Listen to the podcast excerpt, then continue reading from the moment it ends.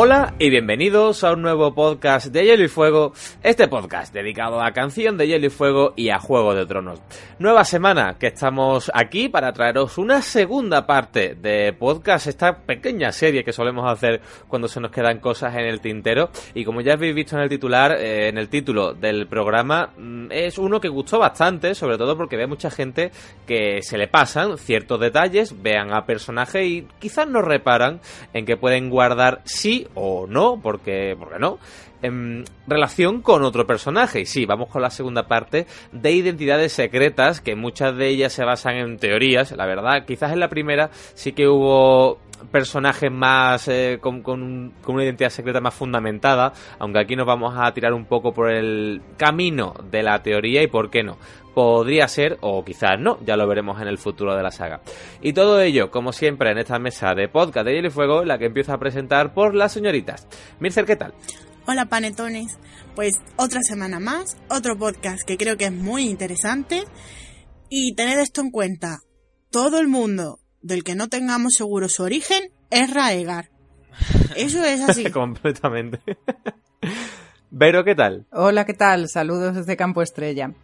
Pues yo no estoy de acuerdo con Mirce, porque todo el mundo que no sepamos quién es mm, también puede llevar un rubí y no se rae. otro, otro tipo de collar. Ya hablaremos de collares y de cosas. No, la verdad es que mm, ya sabéis que a mí las teorías y todo eso me encantan. Y bucear por internet y ver las locuras que se nos ocurren con todo este tipo de, de eso, de identidades secretas es la verdad fascinante. Así que estoy deseando ponerme con ello. Pablo, ¿qué tal?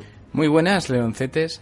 Y como decía Carlos, en el primer podcast pudimos decir alguna que era totalmente cierta o que teníamos mucha muchas, mucho argumento para poder decir que esto es así. En este nos vamos a tirar un poco más a la piscina, vamos a dar un poco un salto de fe y vais a escuchar alguna teoría que es directamente bueno, se me prohíbe decir estúpida, así que no diré estúpida. Mm, jamás me oiréis asegurar de que cierta teoría es estúpida. Encima la voy a contar yo, así que no es estúpida. Para nada. Y otras que tendrán mucho sentido. Así que en vuestras manos queda el decidir cuál es cuál. Capi, ¿qué tal? Pues muy bien, deseando descubrir cuántos nuevos Targaryen vamos a encontrar eh, en este podcast, que seguro que es muy divertido, y cuántos Targaryen vamos a descubrir que no lo son. Y este que os habla Carlos Lorenzo.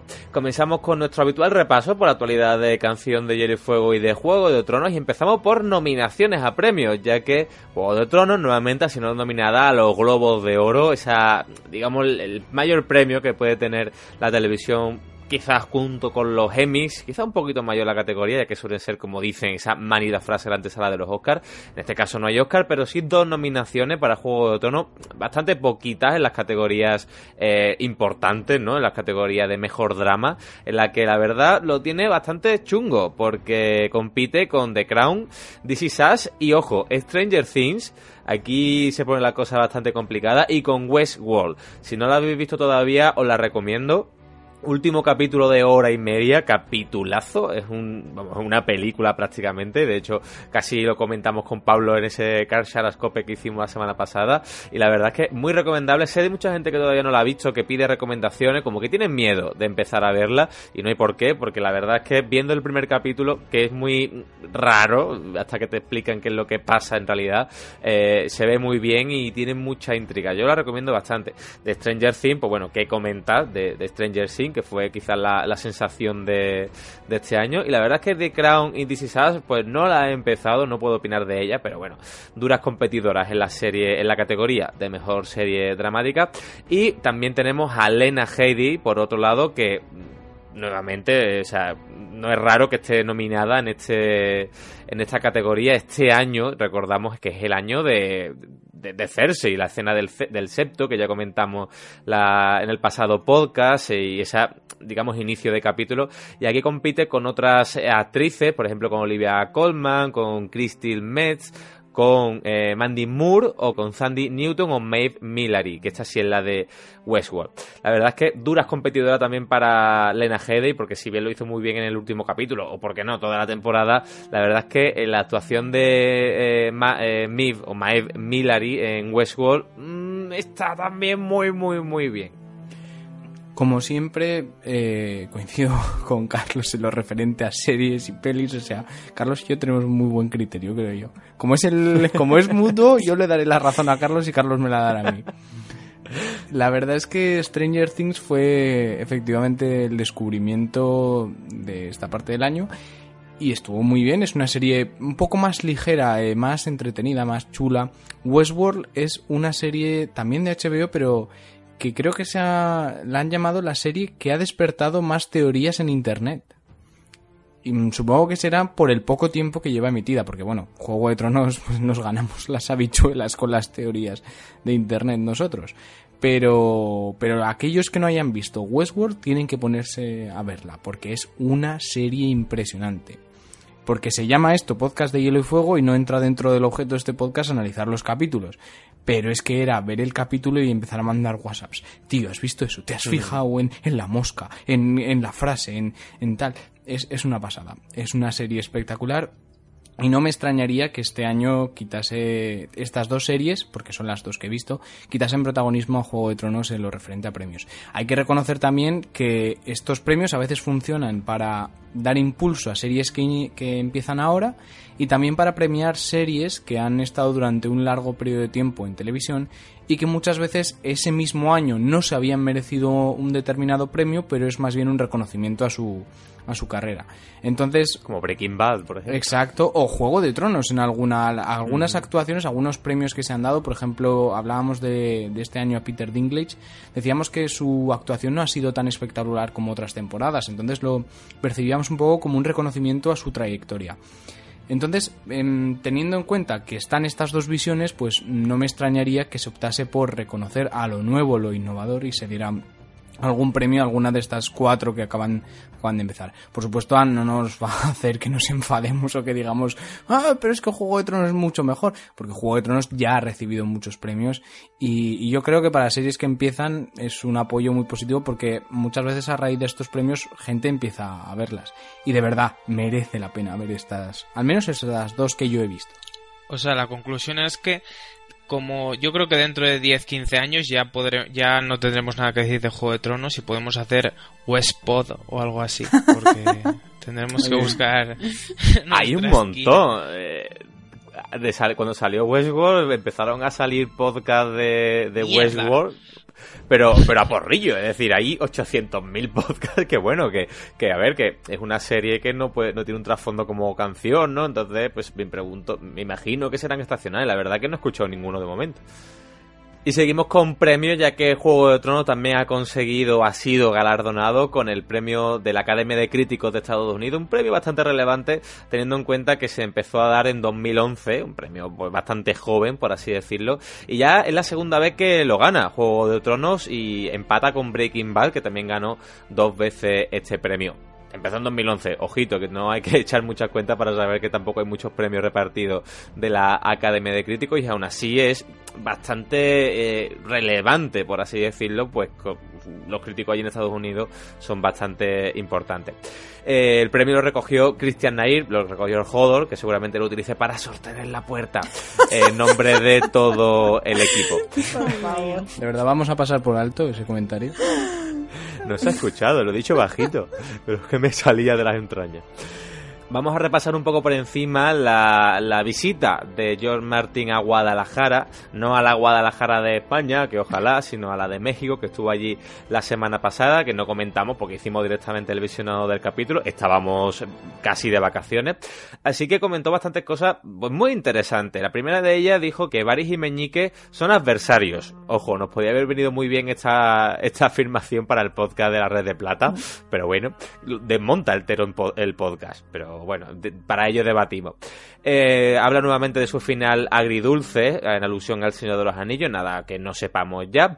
Nuevamente, ¿quién elegiría como campeón para un juicio por combate? Se refiere a la espada del amanecer, a Arthur Dane o a Jaime con dos manos, pero eso es como elegir a Goku. Es, irte al comodín, no vale. ¿no? O sea, haces al mejor espadachín del mundo, pues lo elijo como... No vale. Dice que Robert nunca sospechó de que sus hijos fueran bastardos porque no era especialmente inteligente y muy orgulloso, por lo que no, se le pasó ni siquiera por la cabeza. Ahí Mirce, pues bueno, puedes estar tranquila. A mi padre no le insultes, ¿vale? ¿A cuál? ¿Al manco o al otro? Uh, en la cara. Em, habló del futuro de su trabajo, ¿no? Dice que todavía le quedan dos grandes libros, Vientos de invierno y Sueño de primavera, lógicamente, y siete u ocho cuentos de Dan Kieg. La madre que lo parió. al sí. loro, al loro. Siete u ocho cuentos, se quedó a gusto el tío. Yo Sí. creo que dijo, lo dijo a voleo, como bueno, siete, ocho, diez doce, veinticuatro. Aquí lo cuento. Completamente. Además del libro que ya sabemos de la casa Targaryen de, de Fight and Blood, de Fuego y Sangre, que bueno, que sería una especie de enciclopedia al estilo del mundo de Hielo y Fuego, pero eh, más centrado en la casa Targaryen, aunque en el mundo de Hielo y Fuego hay muchísimo de, de reinado Targaryen. Habla de la relación Brienne-Jaime, diciendo que bueno, que va evolucionando. No, al pobre Tormund no lo, no lo menciona. Una frase que me gustó mucho, que dice que el trono de hierro no se merece, ya que le preguntaron quién se merece el trono de hierro, dice que él, el trono de hierro se gana o se conquista. La verdad es que, que mola, que el trono de hierro no se merece. Mm, Hablo de los niños en Asai, que nuevamente algo que ya sabemos que no hay y que Melisandre, eh, o sea, no veremos Asai, pero que Melisandre reflexionará sobre Asai en, en novelas futuras. Ya sabemos que tiene punto de vista, por lo menos lo dejamos así. Apostó por Tyrion como buen líder, en, digamos, en, la actualidad, en la, realidad también, aunque no sería, dice, un gobernante querido. Dicen también que si Sansa se podría casar con un plebeyo, a lo que contesta que no. Se ve que la gente, pues, mm, Sophie Turner. Mm, habla que le gustaría reescribir o que, mm, digamos, se arrepiente de no ponerle punto de vista a Rob. Dice que mucha gente pronosticó su muerte por no tener punto de vista, por ser un Stark sin punto de vista concretamente. Dice que seguiría eh, a la fe de los siete por ser la más digamos, popular en Poniente, pero la que en realidad le mola es una, digamos, mágica. Así que se decanta por Rolor y la verdad termina diciendo que, que en Vientos de Invierno habrá muchos capítulos oscuros, pues llega el invierno y las cosas van a ir a peor. No se puede elegir por un, no se puede decidir por un personaje favorito porque dice que quiere a todos, incluso a los malvados, a Theon, al perro o a la mierdecilla de Joffrey. Si queréis leerlo más detenidamente, ya que vamos muy por encima, entrar en los siete reinos para leerlo todo tranquilamente, incluso ver el vídeo que está en YouTube, si no recuerdo mal se emitió por, por Hangout, para ver al propio Martin, pues explicando todas estas cosillas. Realmente, mm, George fue bastante equilibrado. Mm, nos jodió un podcast, porque mm, por lo de Meñique y Baris, pero hizo que subiera el interés por nuestro pod de teorías oscuras de vientos. Bastante equilibrado. Gracias, George. Eh, y más que decir, eh, la noticia de los cuentos de Egg, bueno, mm, George nunca se había puesto límite.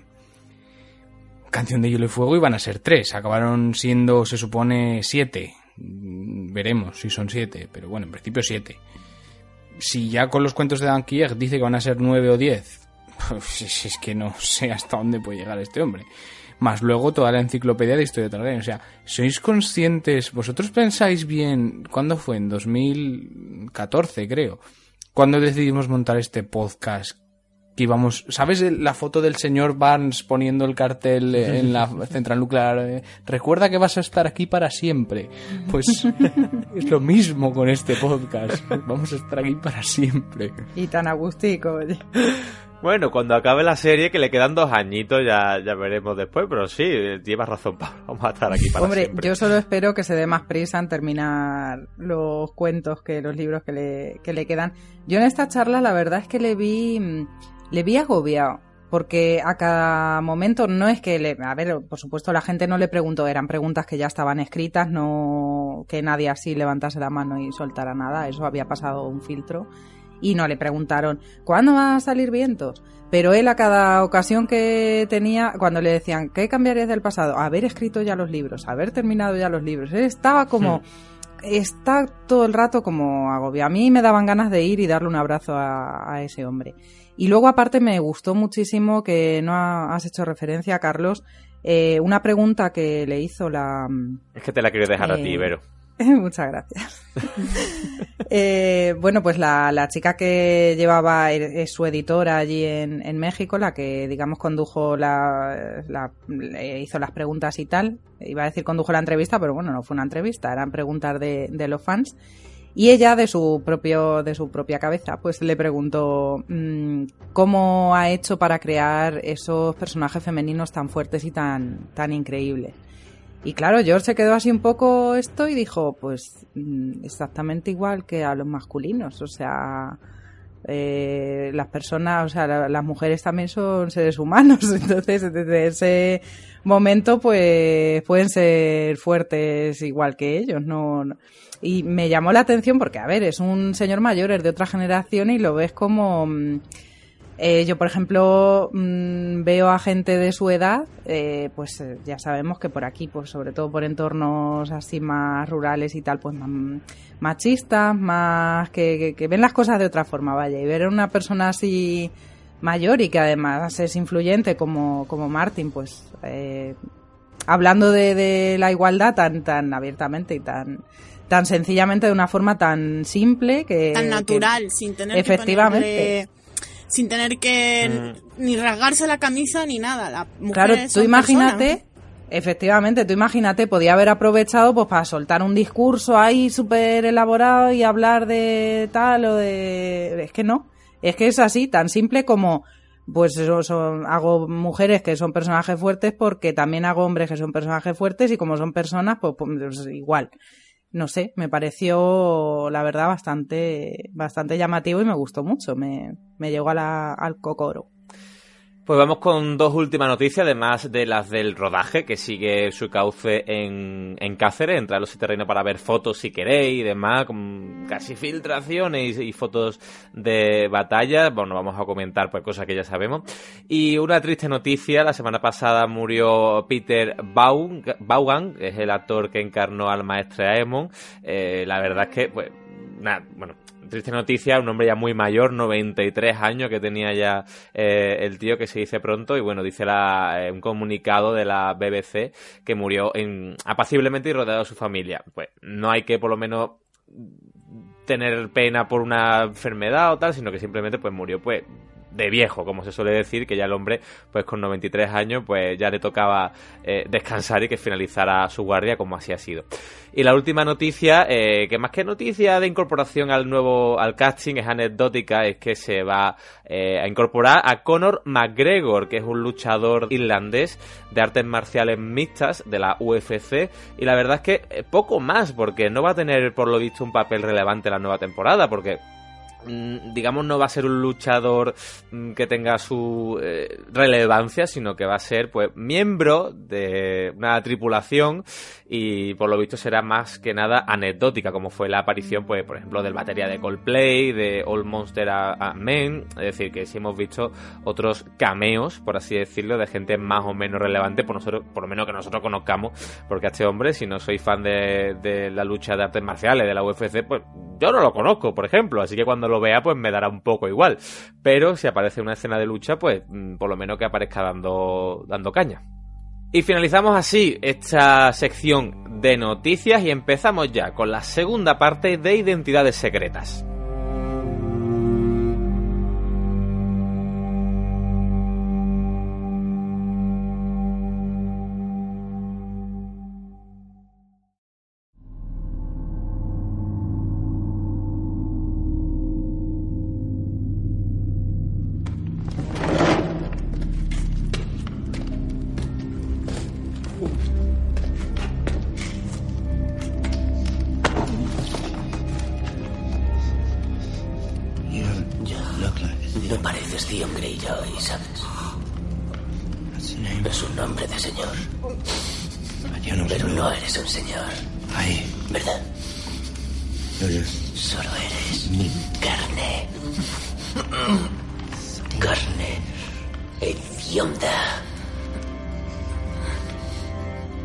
Y eres...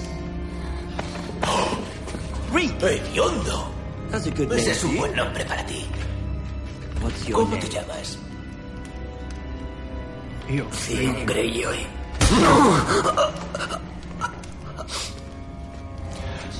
¿Cómo te llamas? Theon Greyjoy.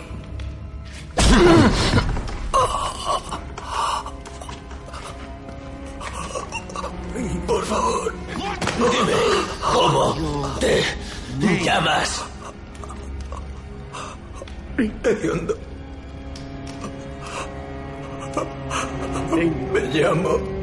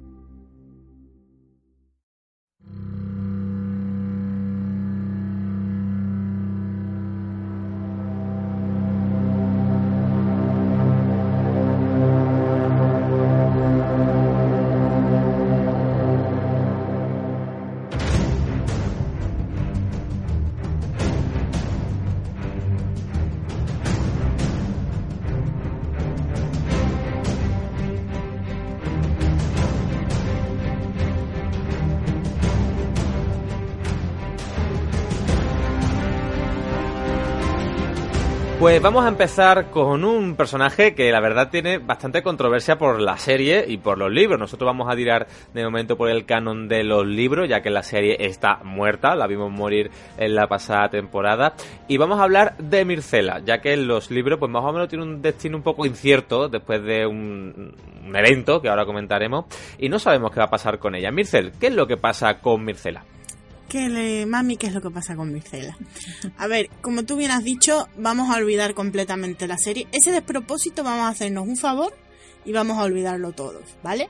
Ni pecho lobo de 15 años, ni niñata, ni nada. Vamos a hacer como que no ocurre. Eh, ¿En qué se basa esta teoría? Esta teoría dice básicamente que Mircela, efectivamente, en los libros está muerta y la que han mandado de vuelta a la capital, eh, pero herida, es una doble. Eh, dicen que, bueno, Serguero Oldane, cuando intenta asesinar a Mircela para forzar que Doran Martell vaya a la guerra con los Lannister, se supone que le abre un tajo, consigue abrirle un tajo en la mejilla que le llega hasta el hueso y le arranca la oreja derecha, quedándole una cicatriz, pero en teoría Mircela, pues, bueno, sufre eso, mm, deja de, por, entre comillas, de ser bella y demás, y tiene una cicatriz. Pero claro, la gente atacados y dice, bueno, como buen dorniense, no habrá dejado ningún cabo suelto. ¿Y si esa daga estaba envenenada? Entonces esta teoría viene a decir pues que Mircela eh, agonizaría para morir posteriormente y la que se mandó, como viene dicho, es una doble. ¿De dónde saldría esta doble? Bueno, pues lo, os explico. Cuando Serari Souhart lleva a la Mircela ante la princesa Ariane para organizar todo el tema de la coronación y demás, eh, la doncella de Mircela, Rosamund Lannister, se disfraza como la princesa y se queda en su cama diciendo que tiene manchas rojas, una enfermedad que es muy contagiosa. Lo que mantendría a la mayoría de la gente suficiente el tiempo suficiente lejos como para que los demás huyeran antes de darse cuenta de que la que estaba en la cama era Rosamund, no Mircela. Eh, ¿Qué pasa? Que, vale, tú puedes decir tapada en la cama y que se vea un pelo rubio y decir es que estoy mala y no, no os acerquéis que es mancha roja y demás. Pero llegará un momento que esa niña tiene que salir debajo del colchón. Por mucho que se parezcan, y es verdad que Tyrion eligió a esa niña en concreto para que se fuera con Mircela por su gran parecido, eh, Tyrion obviamente no es que estuviera en el ajo, no sabía nada, pero bueno, él es una persona muy inteligente y sabe que un doble mm, es útil. Las cosas Siempre como viene bien. Sí, siempre viene bien tener en la recámara a alguien. ¿En qué otros puntos se basaría esta teoría para mm, funcionar? Pues tendría que ver un poco con el tema de la falsa área. Es decir, eh, vosotros sabéis cómo es la gente. Si, si la falsa área cuela en su momento, es decir, Ramsay Bolton se cree que se está casando con Arya, pero no es así. Eh, hay gente que la reconoce, pero bueno, la gente de Invernalia que está bajo el yugo de los Bolton tampoco va a decir, oye, oye, que te están engañando. No. Si, si piensan que Arya está salvo, incluso muerta, pues mejor que casándose con Ramsay. Pues entonces, claro, dicen si se la dieron con queso a uno, porque no va a ocurrir lo mismo, porque no van a mandar otra niña. El problema es que el guardia que mandan a, a Dorne a que vaya por Mircela y de paso les lleve la calavera de Ser Gregor, eh, Ser Valon la conoce. Eh, Ser Valon ha estado en la corte y es verdad que Mircela está un tiempo fuera, pero por ejemplo no está tanto tiempo como Aria. Y tampoco le pilla en esa época de la pubertad plena. Mircela es que es una niña. Eh, puedes cambiar, pero tanto mm, olería un poquito, la verdad. Hombre, a la de la serie no lo hubiera conocido si la ves Hombre, sí. como Mircela. si hacen ese cambio ya, bueno. Bueno, pues vamos con el siguiente invitado a, esta sección de Identidades Secretas, este programa de Identidades Secretas. Y es uno que la verdad eh, está ahí, porque los datos que nos da Martin en los libros, la verdad es que no hay que eh, estar muy ávido en buscar detalles, pero está. Sin embargo, hay mucha gente que no repara en que Diondo, eh, Rick, no es solo uno, si, en este caso Zion, al que conocemos, sino que Vero hubo varios más. Eh, incluso tres, si nos remontamos al primero. Antes de que, de que empieces, Vero, Sí, dime. mm, yo tengo que reconocer que yo no entendí en su día lo que había pasado con Hediondo. Luego lo he vuelto a leer Sí. y lo he entendido, pero a mí me lo tuvieron que explicar. Porque yo era como, ¿qué ha pasado? Un saludo, por favor, a todos los que leyeron que Diondo rimaba con puerro. Yo creo que lo, lo, ¿Por? enten- lo entenderán. Eh, Diondo rimaba Ah. con puerro.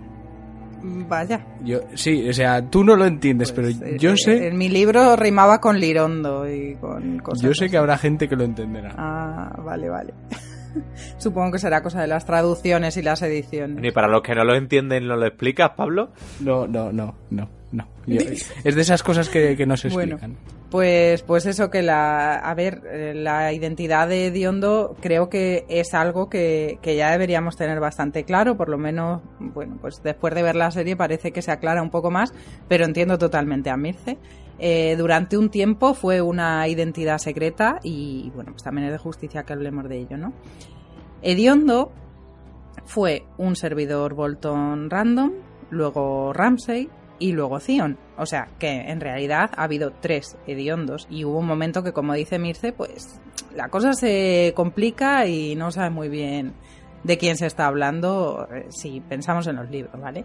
Porque claro, en la tele pues no pueden esconder la cara de Iwan Rion, pero pero en fin, los libros mm, es distinto. Bueno, pues Sí, que eh, no, que se lo pregunten a, a Tom Salchicha. Bueno, eh, según la historia, ya cuando hablamos de los Bolton en el podcast de Casas Menores, luego comentamos que, por cierto, si no lo habéis escuchado, corred, insensatos. Eh, bueno, pues dijimos que mm, cuando la mujer del difunto molinero, la madre de Ramsey, acudió a pedir ayuda, mm, rollo hermano mayor, a Rus, porque mm, que Ramsey se me va de las manos, que es muy malo, que no sé qué hacer con él, pues eh, el padre de la criatura le envió a un sirviente que probablemente se llamaba Jeque. Esto no es, no es algo que esté confirmado, pero parece ser, según las wikis, que podría llamarse Jeque. Eh, o Hick, o como sea, ¿vale? Eh, para que fuera el, sirviente de, de Ramsay, ¿no? Resulta que este tío, eh, como se llamara, debía de sufrir algún tipo de enfermedad que existe en el mundo real, ¿vale? Hay una que se llama bromidrosis, por ejemplo, otra que, a ver si me sale, que es trimetilaminuria, que se conoce esta enfermedad como el síndrome del mal olor a pescado, ya os podéis imaginar mmm, cómo huelen las personas que tienen esta enfermedad, ¿no? Bueno, pues este tío era sirviente de Ruth Bolton y al parecer se bañaba varias veces al día, llevaba siempre flores en el pelo y olía fatal. O sea, pero que nadie podía estar al lado suyo. Incluso una vez le robó perfumes a la mujer de Ruth Bolton, que éste lo hizo azotar y dijo que hasta su sangre olía mal. O sea, que el tío apestaba. Otra vez estuvo a punto de morir por beber perfume para ver si así conseguía quitarse el mal olor, pero nada. O sea, casi se muere, pero, pero nada de, de quitarse el mal olor. De hecho, mmm, dormía en una pocilga con los cerdos porque es que nadie aguantaba que esa persona estuviera cerca de, de, ellos. Así que, bueno, pues fue allí en Fuerte Terror donde le empezaron a llamar Hediondo y Rus, por quitárselo de encima y gastar una bromi, pues se lo mandó a Ramsey y le dijo, toma caranchoa, y se lo soltó ahí. Eh, el caso es que Ramsey y Hediondo pues se hicieron muy amigos, así como uña y carne, inseparables. Lo que me da que pensar mmm, si es que Ramsey no tenía sentido del olfato o es que, mmm, no sé, lo toleraba como parte de su depravación o yo qué sé, también igual deberíamos empezar a plantearnos si hay alguna enfermedad mental que tenga como síntoma la, la falta de, olfato. Mira, lo voy a buscar. Eh, bueno, pues eso, Rus eh, se llegó a preguntar en un momento dado eh, cuál de los dos había corrompido al otro, porque acabaron siendo pues igual de mm, crueles y haciendo las mismas barbaridades que ya sabemos que hacía Ramsay. De hecho, se dice que este hediondo original era incluso aficionado a mm, bueno a cosas muy muy muy depravadas como la necrofilia. Y, y, bueno, pues eh, en una de esas eh, cosas que hacían cacerías de mujeres y cosas extrañas, pues hombres de ese Roderick Castle les encontraron y ellos intercambiaron los papeles para librarse Ramsay, ¿no? En caso de joder, a fin de cuentas el otro era su sirviente. Bueno, pues Ramsay se vistió de hediondo y hediondo de Ramsay y se lo cargaron a él capturando a Ramsay que se hacía pasar por hediondo y ese es el momento en el que en los libros puedes llegar a decir, pero vamos a ver, ¿no han matado a Ramsay? ¿Quién es este? ¿Por qué está vivo? ¿Qué pasa? Total, ese es el, el momento de más, de más tensión. Y siguió así Ramsay haciéndose pasar por hediondo en Invernalia hasta que Zion, bueno, le conoce, le conoce Zion como hediondo. Él le dice, uy, te voy a ayudar, te voy a ayudar, mm, libérame. Y le libera. Y en ese momento mm, Ramsay vuelve a ser Ramsay y toma a Zion como su prisionero y ya sabemos que hace todo lo posible para convertirle en su sirviente hediondo. Yo no sé qué fijación tendría Ramsay con el hediondo original para hacer esto, pero el caso es que todos los castigos que le aplica Zion van encaminados a, esa sumisión absoluta, a ese eh, hacer que Zion reniegue de su propia persona y que mm, olvide su identidad y que adopte la, la identidad de, de Hediondo, que en los libros está todo el rato repitiéndose hediondo, que rima con lirondo, hediondo no sé qué, que si yo soy hediondo, y cuando al final eh, le mandan como Theon Greyjoy, él, o sea, es como si estuviera interpretando un papel, porque ni siquiera ya se reconoce como, como Theon. Así que tenemos una identidad, la de Hediondo, que ha sido llevada por estas tres personas. No es tanto una identidad secreta, excepto, bueno, pues ese tiempo en el que Ramsay se ocultó bajo las ropas malolientes de su sirviente para hacerse pasar por un hediondo. Algo se le pegaría seguro. Vamos con el siguiente personaje y aquí la verdad sí que vamos a tener gente más conocida, de hecho hemos hablado de algunos ya. Pablo, ahí dicen por ahí que una identidad secreta de Davos es que es hijo de Bonifer el Pío, ya hablamos alguna vez de él, y de Raela Targaryen, o sea que pertenece a la casa Targaryen incluso. Esta teoría o esta identidad secreta un poco desprestigia el, el pod. Porque es, está muy mal construida. Los cimientos son muy poco sólidos. Eh, algunas que veremos más adelante son más interesantes, pero bueno. Bueno, ¿quién eran Bonifer y Raela? Si recordáis nuestro podcast de relaciones amorosas, creo que segunda parte, Bonifer era un caballero de las tierras de los ríos eh, que entra al servicio de eh, la corte real y se enamora locamente de la princesa Raela. La princesa Raela en ese momento no estaba prometida a Eris el Loco. Recordemos, Raela es, no es otra que la madre de Raegar, la madre de Daenerys, la madre de Viserys. Entonces, eh, durante, este, durante un corto periodo, Raela y Bonifer están muy muy enamorados, pero pero, ¿qué ocurre? Pues que no se va a considerar que Bonifer sea un caballero de suficiente prestigio, de suficiente alta cuna como para casarse con Raela.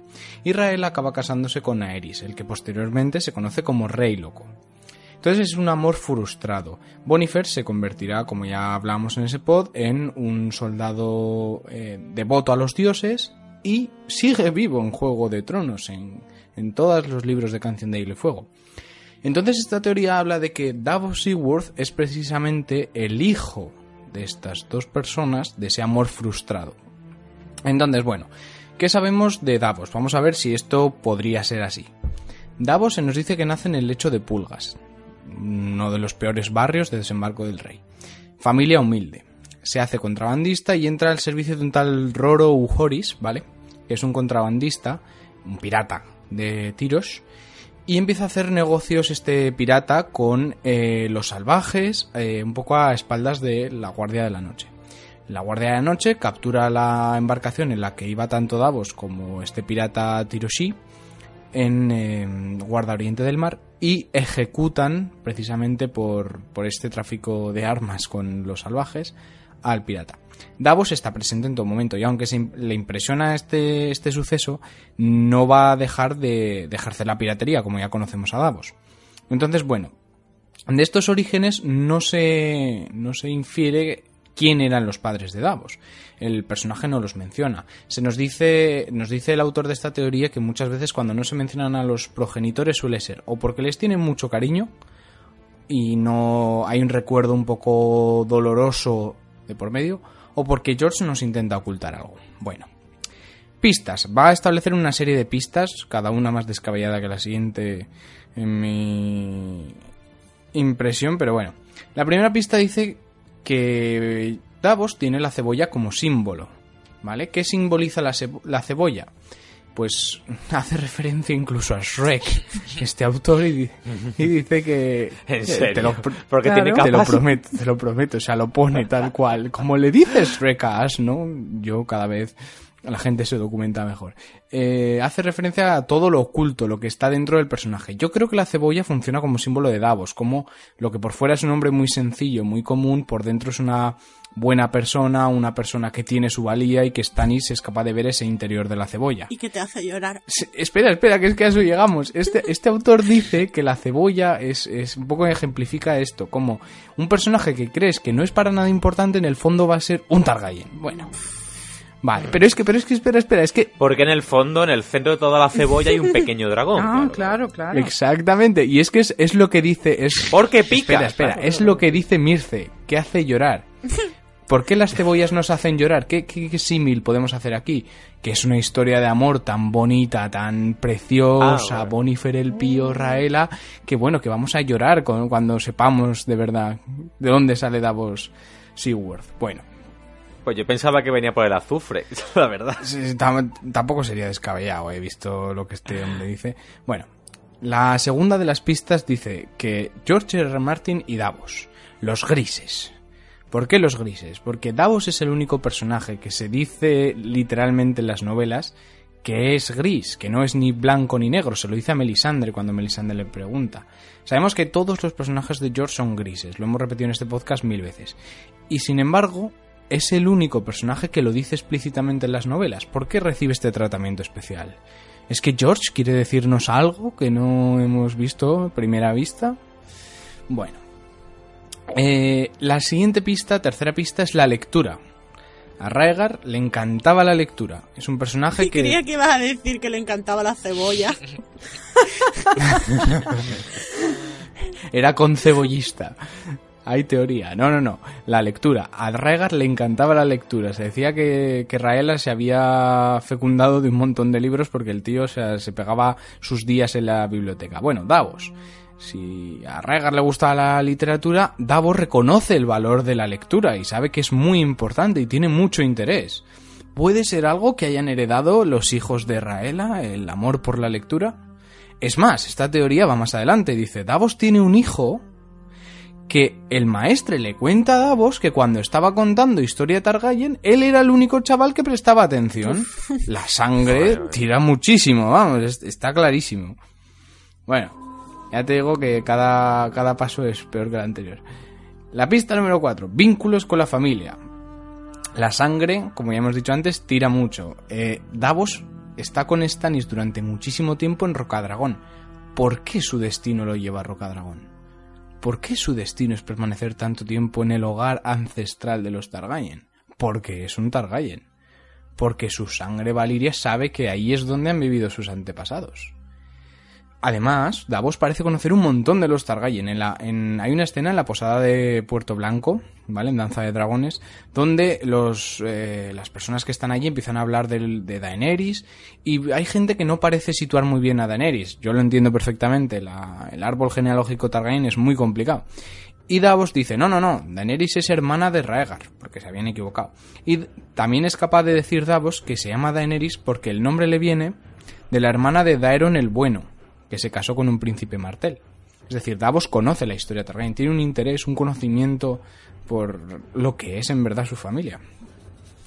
Siguiente pista, quinta pista, penúltima pista. La ironía, la ironía. Toda su vida se han burlado de él, todos los caballeros, todos los señores, por sus orígenes humildes. Han pensado que no se merecía estar en la, en la mesa con ellos. ¿No sería acaso irónico que en verdad fuera un príncipe Targaryen? Ahí lo dejo. Y finalmente, eh, sería una eh, historia de amor espejo con la de Raegar y. Tenemos a uno, un amor prohibido, igual que ocurría con estos dos, y un hijo que precisamente tendría sangre, Targaryen y que estaría perdido un poco en la historia de Poniente. Además, como ya digo, estas son las pistas en las que se apoya, pero añade, hay otros rasgos. Por ejemplo, la apariencia Targaryen es recesiva. Sabemos por Harwin Strong que no todos los Targaryen tienen apariencia valiria, no tienen esos ojos violetas, ese pelo plateado, o sea que la apariencia exterior de Davos podría cuadrar como ya digo, este tío, o sea, a mí lo que más sorprende esta teoría es que este tío se ha informado, o sea, este tío conoce a Harwin Strong, uno cualquiera no conoce a Harwin Strong, tienes que tener un conocimiento de la saga, y aún así defiende esta teoría, bueno.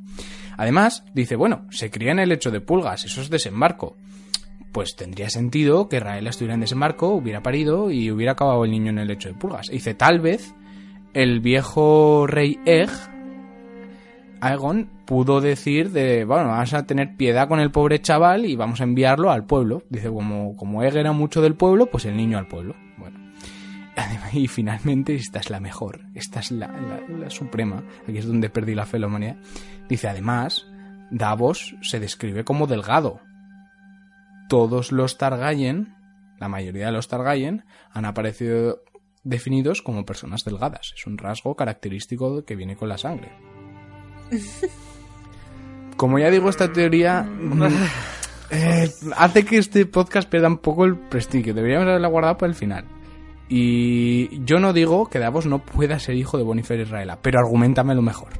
Porque hay muchos huecos. No, no, no se sabe cómo se embarazó, qué pasó durante el embarazo, por qué Aerys no buscó al niño, cómo hizo Israela para mantenerlo en secreto. Mm, faltan muchas cosas. Hay, hay aquí muchos huecos dices que la deberías haber guardado para el final y yo digo que la deberías haber guardado para un podcast de teorías locas. Muy cierto también. No sé. Muy cierto también. Pero bueno, vamos a pasar a la siguiente porque seguimos hablando de Bonifer el Pío. Aquí el tío era, era bastante pío por lo que parece ser. Capi, ¿qué dice esta teoría que afirma que Daenerys no es hija de Aerys, sino de este Bonifer? Bueno, pues Pablo nos ha contado muchas cosas de la relación de Rayla y Bonifer, todo es aplicable a esta historia, pero en este caso hay que recordar que Bonifer es un caballero de las tierras de la tormenta y esta teoría sostiene, de nuevo un poco forzado, que Daenerys es mencionada reiteradamente como de la tormenta no porque naciera en un día de tormenta, sino porque naciera de una tormenta, vamos, que que a su madre le dio una tormenta, pero bien. De hecho, bueno, en los libros se describe que Dani no llora al nacer, sino que de nuevo un poco forzado. La teoría dice que es, sino que en los libros se dice que emite un alarido, como, como la tormenta que lleva dentro, y que, que bueno, que esto podría ser que, que, este alarido, este lamento de rabia simbolizara un poco el lamento de Bonifer por, por la muerte de Raela y por, por ese amor frustrado. Entonces, bueno, es un poco, sí, es muy poético, pero bueno, a efectos realistas, pues, en fin, pero eh, también se dice, un poco cogido con pinzas también, pero bueno, es una forma bonita de verlo, que en realidad no hubo tormenta esa noche. Eh, la tormenta supuesta que acabó con la flota que defendía Rocadragón y que permite a Stannis llegar, pues en realidad la flota eh, lo que hubiera ocurrido es que ardió a causa de un fuego iniciado por Bonifer como muestra de luto hacia Raela y porque Stannis le había mandado eh, a Rocadragón para hacer precisamente esto y tener una señal para, para poder atacar. No sabemos si, si por su amor a Raela no pudo hacerlo hasta que ella pereció o qué, Pero bueno, eh, ya como curiosidad, de nuevo un poco, bueno, la verdad es que es gracioso y curioso que Bonifer Hasty eh, se parece mucho a Bonfire Hasty, que podría traducirse como hoguera del arrebato, que es un poco lo que ocurre según esta teoría. y bueno, eh, no hay indicios de que Raela y Bonifer estuvieran juntos en torno a los nueve meses previos al nacimiento de Daenerys. Eh, y bueno, eh, incluyendo yo creo la teoría anterior, es curioso que un hombre que se entregó posteriormente a la religión, por mucho que esto fuera, por, por cómo le destrozó no poder culminar su amor con Raela, pues hiciera que una reina cometiera adulterio. Pero bueno, quién sabe, desde luego la idea de usar una flota entera ardiendo como luto es cuanto menos romántica, sobre todo si es para que un soldado cascarrabias pues venga a poner fin a tu dinastía. Entonces, bueno, pues continuamos. Eh, vamos a hablar de otro rey, en este caso de más allá del muro. Mir, hay otra teoría que dice que la identidad secreta de Mace Rider, también ya ha fallecido en, en la serie, dice que es cuervo de sangre, nada más y nada menos, o Raegar o cualquiera, porque Mace Rider puede ser cualquier persona. ¡Sorpresa! Raegar. ha vuelto en forma de salvaje. eh, a ver, voy a explicar primero eh, las supuestas evidencias que hay de que Mans pueda ser Raegar. Eh, algunas yo ya aviso que están hipercogidas por pinzas en plan, hola que me estás contando. Bueno, número uno. Eh, Mans es un hombre alto, de piernas largas y delgadas, ancho de espalda y de hombro, y su cabello es completamente gris. Es atractivo y con gusto para la música. Raegar era un hombre alto y atractivo. Sabemos ya que todos los altos, delgados y atractivos eran Targaryen. Hombre fijo. Ya está, eso, eso es así, canon. Eh, con voz de hierro y cabellos de color oro, considerado un músico talentoso y un gran caballero. Evidencia número 2. Siendo un guardia de la noche, Mans sufrió una herida durante una exploración, esta historia ya la conocemos, y fue curado por una mujer salvaje que remendó su capa con parches de tela roja que eran eh, ropas de su madre que había traído del otro lado del mar angosto. Cuando regresó al muro y le ordenaron cambiar su capa por una tela totalmente negra, eh, vio peligrar su libertad personal, por así decirlo, y decidió abandonar la guardia de la noche para irse a vivir con los salvajes, llegando a, a proclamarse rey más allá del muro y realizando la tarea bastante titánica de reunir a todos los clanes de salvaje bajo su dirección para poder invadir los siete reinos. Y aquí lo que te dicen es que Raegar era un hombre muy inteligente y todo el mundo dice que habría sido un gran rey. O sea, se escudan en que, bueno, que le, las habilidades para reunir a los clanes que tiene Mans pues pueden ser propias de Raegar. Tercera evidencia, Mans se supone que es quemado vivo por orden de Stannis, pero más adelante eh, vemos como Melisandre revela a John que a quien realmente quemaron fue a Casaca de Matraca y que Man sigue vivo por el poder del rubí encantado. ¿Y quién tenía muchos rubises? que no lo digáis. es que no, no, no voy a comentar ni el tema de la maza hundiéndose en el pecho. En fin, eh, cuarta evidencia. Mans es enviado a Invernalia para recuperar a Arya fingiendo ser un bardo de nombre Abel. Mira, esta hasta me parece interesante. Eh, Abel el bardo recuerda mucho a otro bardo muy famoso, Bael, que según la canción eh, narraría su historia de cómo siendo rey más allá del muro, un día lo escaló y fue a Invernalia con el arpa bajo el nombre de Sigerric de Escagos, que Sigerric se supone que la lengua antigua significa mentiroso. Se hizo pasar por un músico aclamado y entretuvo al señor de Invernalia hasta la medianoche. Y este, impresionado por las habilidades del bardo, eh, le preguntó qué quería de recompensa. Y él le dijo que quería la más bella flor de los jardines de cristal de Invernalia. El señor eh, le dijo que sí, aceptó y le ofreció la rosa azul invernal que estaba floreciendo. Pero al amanecer el bardo había desaparecido y con él la hija doncella del señor de Invernalia. Encontraron su lecho vacío y sobre la almohada la rosa invernal que había cortado para él. Después, esta hija sí que es verdad que regresó a Invernalia con el hijo bastardo de él, pero en fin, que fugarse se fugó. ¿A qué nos recuerda esto? La rosa azul del invierno, pues todos sabemos que está muy relacionada con Lyanna Stark. Hay una guirnalda de esas rosas en su estatua de la cripta. Cuando Raegar, la corona, reina del amor y la belleza, pues lo hace con una corona de estas rosas. Eh, hay pétalos de rosa azul en la estancia donde fallece la Torre de la Alegría, en fin. Que son unas flores directamente muy que tienen mucho que ver con Liana. Además que hay unas similitudes más que notables entre el, entre comillas, rapto de Liana por parte de Raegar y, esta incursión que de Bael el Bardo. También se sabe, por ejemplo, que Mans Rider ha escalado el muro en alguna que otra ocasión para ir a visitar Invernalia.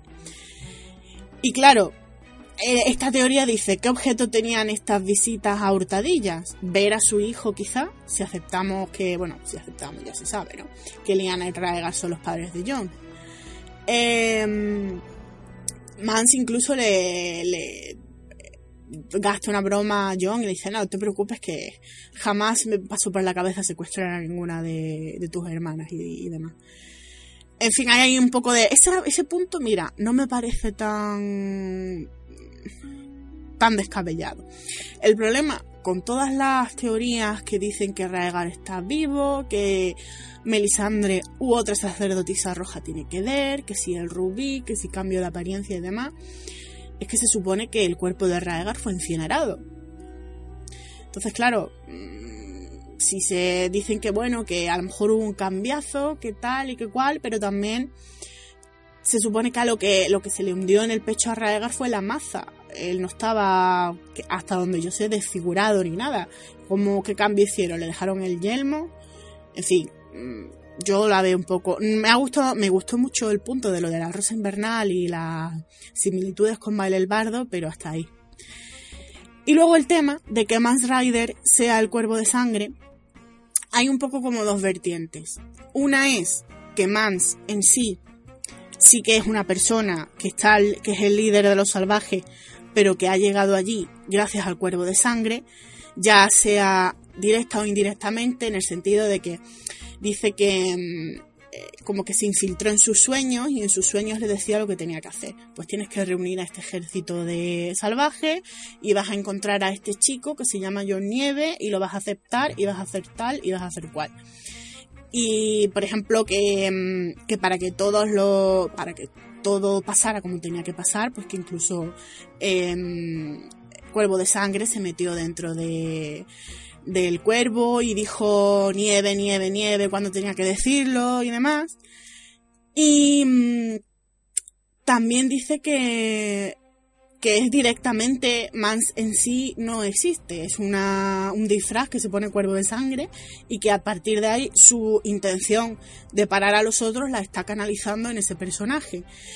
Pensó que los salvajes pues no iban a confiar en una persona que, es decir, un señor que está medio pegado a un árbol, así que es la forma que eligió adoptar para eh, reunir a los salvajes, que los salvajes se encontraran con John y reforzaran el muro y así intentar vencer a los otros. Eh, yo quiero hacer una aclaración respecto a todas, toda esta gente que hace teorías.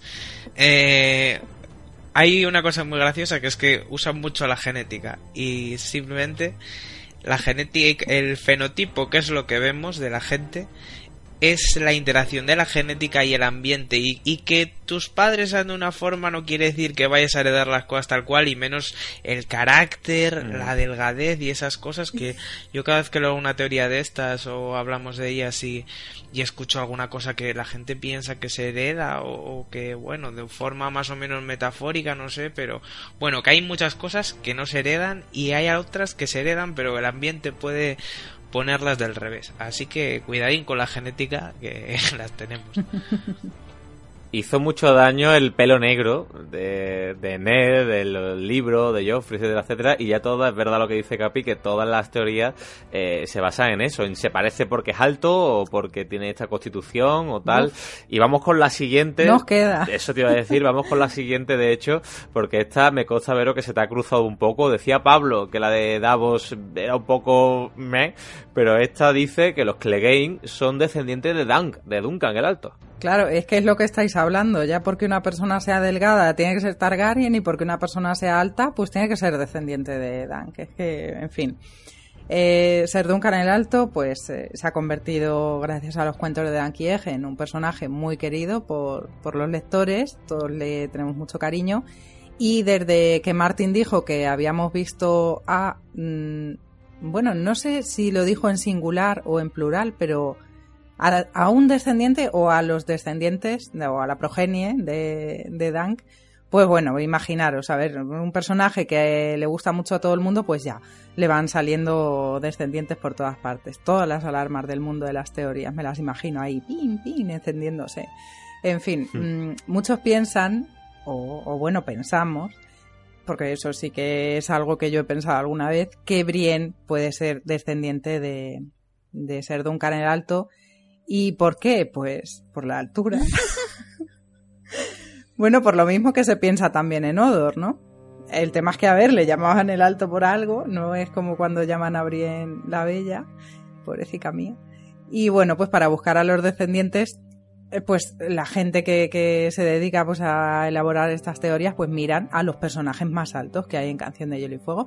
No sé si se les ha ocurrido pensar en Robert Baratheon, porque mm, por ahí se dice que medía dos metros y tal, y que era realmente imponente.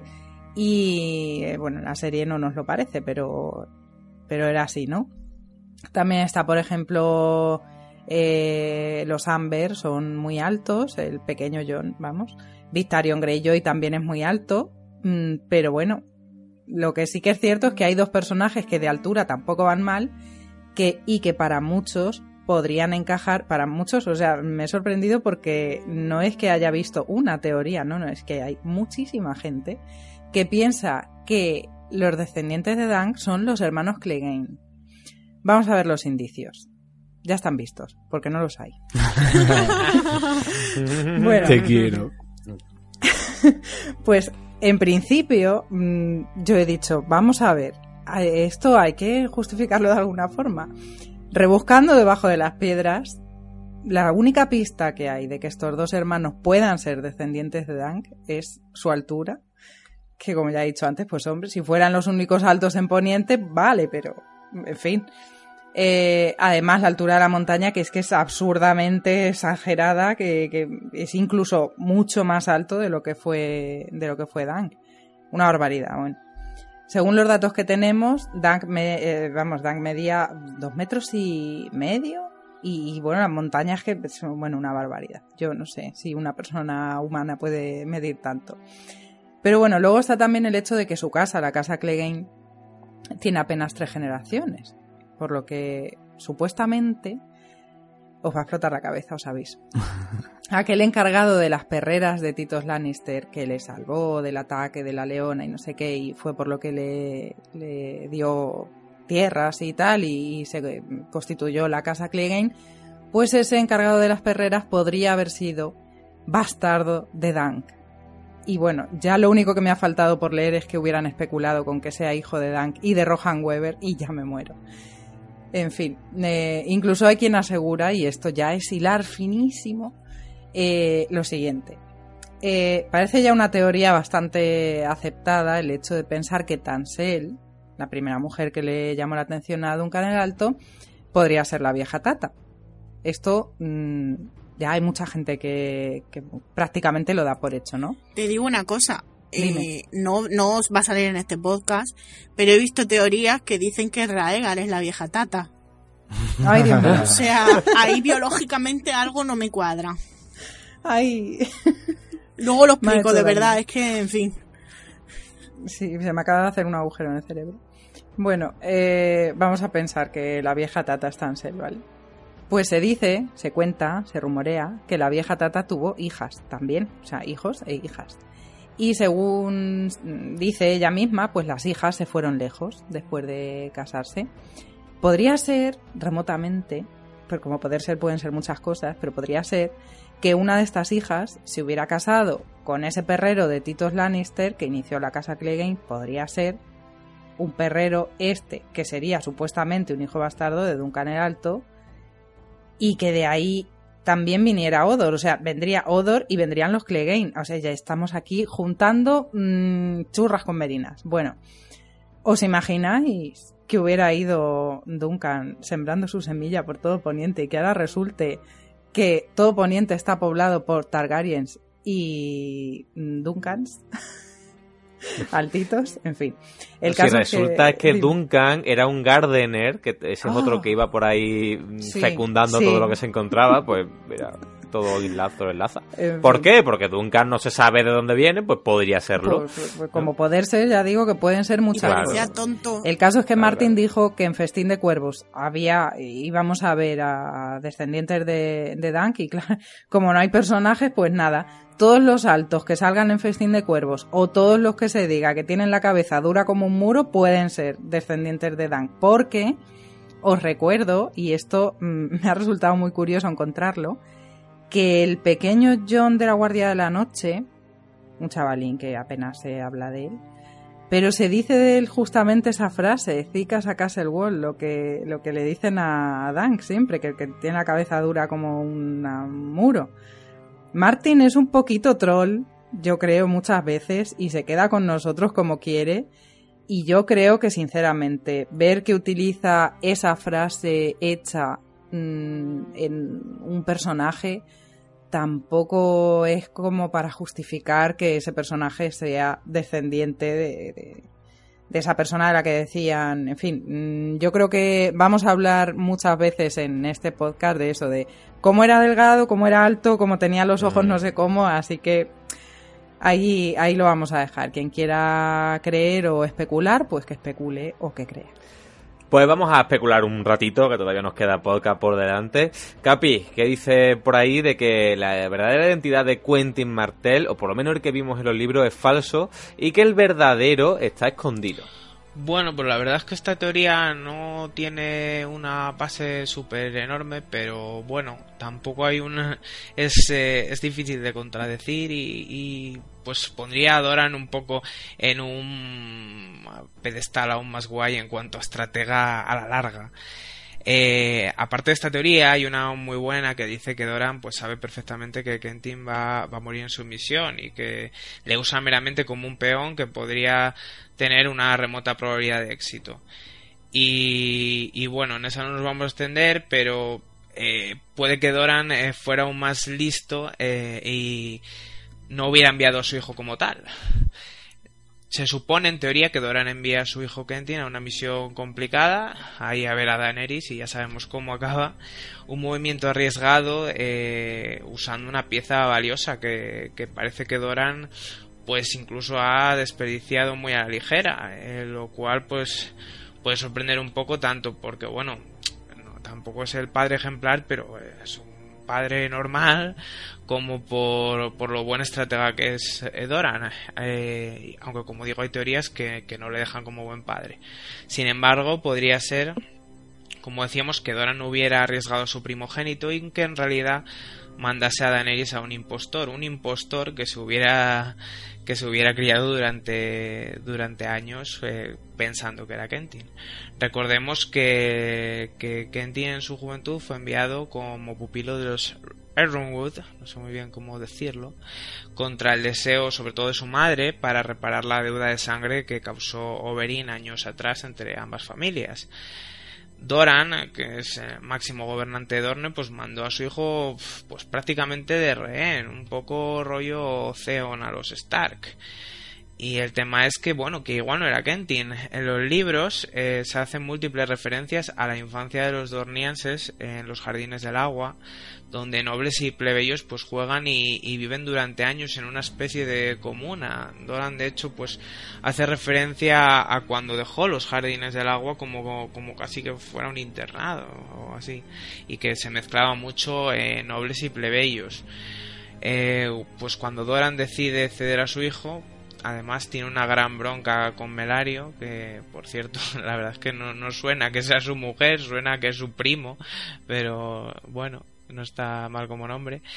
Eh, y esta se va a las ciudades libres abandonando un poco a sus hijos y esto es un poco raro también y podría significar esta teoría dice que en realidad Melario pues eh, se lleva a Kendin con, con ella a Norvos y que los Ronwood eh, acaban con uno de los niños de los jardines del agua, que seguramente creería que en verdad eh, es un príncipe de Dorne, es decir, no sabría que, no es hijo de Dora, o sea, hubiera sido criado, criado en los jardines del, del agua como, como, el resto de chavales, eh, y sería un peón mucho más fácil de utilizar por Doran a nivel sentimental, contentando de paso a los Ronwood quitando esa deuda que tenían pendiente e incluso usándolos un poco a ellos ya que participan activamente en, todo el tema de Daenerys y bueno a mí esta teoría aunque ya digo que no me parece que tenga mucha base pues me gusta eh, añadir eh, un supuesto plan de Doran a la larga, que, es el, gran estratega a la larga de Juego de Tronos. Pero bueno, la verdad es que, que en sí, pues depende de cada uno, ¿no?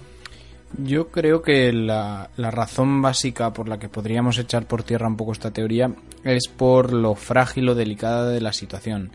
Doran no ha hecho ningún movimiento político durante toda la guerra de los cinco reyes. Se ha mantenido muy cauto y no ha arriesgado absolutamente nada.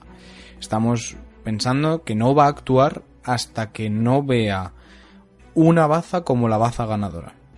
En este caso vea a Daenerys como la baza ganadora yo creo que siendo un jugador tan, tan, tan cuidadoso y que ha reservado tanto, cuando vea la, cuando vea la baza ganadora, va a ir a por ella con todas. Por eso no creo que enviara a un chaval que seguramente casi ni conoce, eh, que no es su propio primogénito, en el que no puede confiar 100%. Yo creo que tiene todo el sentido del mundo que lo confiara en su hijo. Tiene todo el sentido del mundo con la desgracia de que acaba como acaba. Pero no creo que se arriesgase de esta forma, o mejor dicho, que participase, pero a medias tintas. Yo creo que hace un all-in con el asunto de Daenerys. Mm, a decir verdad, Pablo sí que participó a su manera, o por lo menos hizo algo en la Guerra de los Cinco Reyes. Recuerda que Ariana se iba a casar con. con. con Viserys mm, lo de Daenerys fue un plan secundario. En principio era su plan era casar a Ariane con, con Viserys y bueno, pues, para que pase todo lo que está pasando, pero eh, llevaba ya un tiempo maquinándolo, no la guerra de los cinco reyes. Sí que iba a su puta bola, la verdad, porque ahí iban las cosas muy despacio, pero bueno, se le truncaron los cables, fíjate, al final se ha ido por otro lado. Mm, discrepo por el hecho de que el plan de casarlo, casar a Ariane con Viserys está pensado eh, como muy provisional, porque Doran no conocía para nada a Viserys. Si hubiera conocido a Viserys seguramente habría cambiado de opinión. El plan de casar a Viserys dependía de que Viserys tuviera un ejército, el cual a su vez dependía de Daenerys. Dependía de los magistres, de, de Ilirio y dependía también de Varys. Mm, yo creo que era un plan que no estaba ni en sus fases iniciales. Además, como ya dices tú, se retrotrae mucho antes de la Guerra de los Cinco Reyes, en la que se mantiene una pasividad total. Bueno, pues vamos con la siguiente. Esta sí que quizá tiene un pelín más de fundamento y no tiene por qué confirmarse, ojo. Muchas de ellas, pues eh, yo sí, ya sabéis, partidario a que, ¿por qué no? Que se queden muy en el aire sin tener que confirmar todas las identidades y que todo el mundo sea arraigar. Mircel, ¿qué dicen por ahí de que la mujer del marinero es Tisha? Bueno, la mujer del marinero o la esposa del marinero, os recuerdo que es una prostituta que trabaja en el Puerto Feliz, un burdel de Bravo. Y la peculiaridad que tiene, por así decirlo, es que mm, se acuesta con, solo con aquellos que se casan con ella para la noche. Tiene una hija de 14 años que se llama Lana, además. Eh, si recordáis en Festín de Cuervos, vemos que Dareon se casa por el derecho de acostarse con ella una noche. Y cuando Sam lo encuentra y se entera, lo confronta y luchan. Sam es arrojado fuera del burdel Y mm, las otras prostitutas pues le comentan un poco peculiaridades sobre, sobre esta mujer. Dice que visitaba la isla de los dioses los días del mes en que florecía y los conocía a todos, hasta a, los dioses que los propios, los propios habían olvidado. Y además decían que rezaba por su primer marido, que había desaparecido en el mar cuando era una niña. Entonces, ¿qué dice esta teoría? Básicamente que el marido de esta mujer o bien era Tyrion, por lo que convertiría a esta mujer en Taisha, o mm, Gerion Lannister. Así que me voy a explicar. ¿En qué se basa esta idea? Verá, esto es un poco como todo. La hija se llama Lana, que es el femenino del nombre Lan. Si recordamos, Lan, el astuto, es el fundador de la casa Lannister. Además, Lana tiene el cabello de color dorado, un rasgo Lannister. Es decir, si eres rubio, eres Lannister, si eres delgado, eres Targaryen, y si eres alto, eres descendiente de Dunk. Eso es así. ¿Qué más, ¿Por qué más podría tratarse de la primera esposa de Tyrion? Lana tiene la edad adecuada para ser hija de este matrimonio y, además eh, la esposa del marinero dice que tenía la misma edad que tiene ahora su hija cuando la tuvo. Eso significaría que más o menos la, sería la edad que, que Taisha tenía cuando se casó con Tyrion. Y además el hecho de que trabaja en un burdel coincide con lo último dicho por Tywin sobre ella antes de morir, que ella que se había ido donde quisiera que se fueran las putas. Evidencias en contra. Tyrion no es un marinero, eso para empezar. Ella siempre dice que, bueno, que está muerto y que, y que era un marinero. ¿Por qué se fue Taisa Bravos precisamente? Esto es un poco como en la serie. En la serie, no sé si recordáis, hay hasta dos veces o así que Daris para deshacerse de gente es como, sí, sí, le pongo un barco a Bravos. Sí, yo le pongo un barco a Bravos, no pasa nada. Parece que tiene una empresa de viajes. Y además hay una Maegi allí que se llama Ina que le, dice a, a, la esposa del marinero que su marido está muerto y Tyrion pues no lo está. Eh, ¿Por qué creemos que también podría ser Gerion Lannister? Gerion Lannister, si recordáis, era el tío favorito de Jamie y de Tyrion y se perdió, se supone que mm, se metió en el mar humeante y demás e intentó buscar a la, a espada ancestral de la casa Lannister, a Rugido, eh, se metió en Valiria y tal y nunca volvió a, encontrarse. Entonces encaja en que era un marinero, en que se piensa que está muerto y si se sabe a ciencia, cierta que Gerion sí que había estado en Bravos. Pues continuamos. Vero, dicen por ahí que Melisandre es o si era estrella de mar o la hija de esta. Ya lo comentamos alguna vez muy por encima, pero vamos a desarrollarla.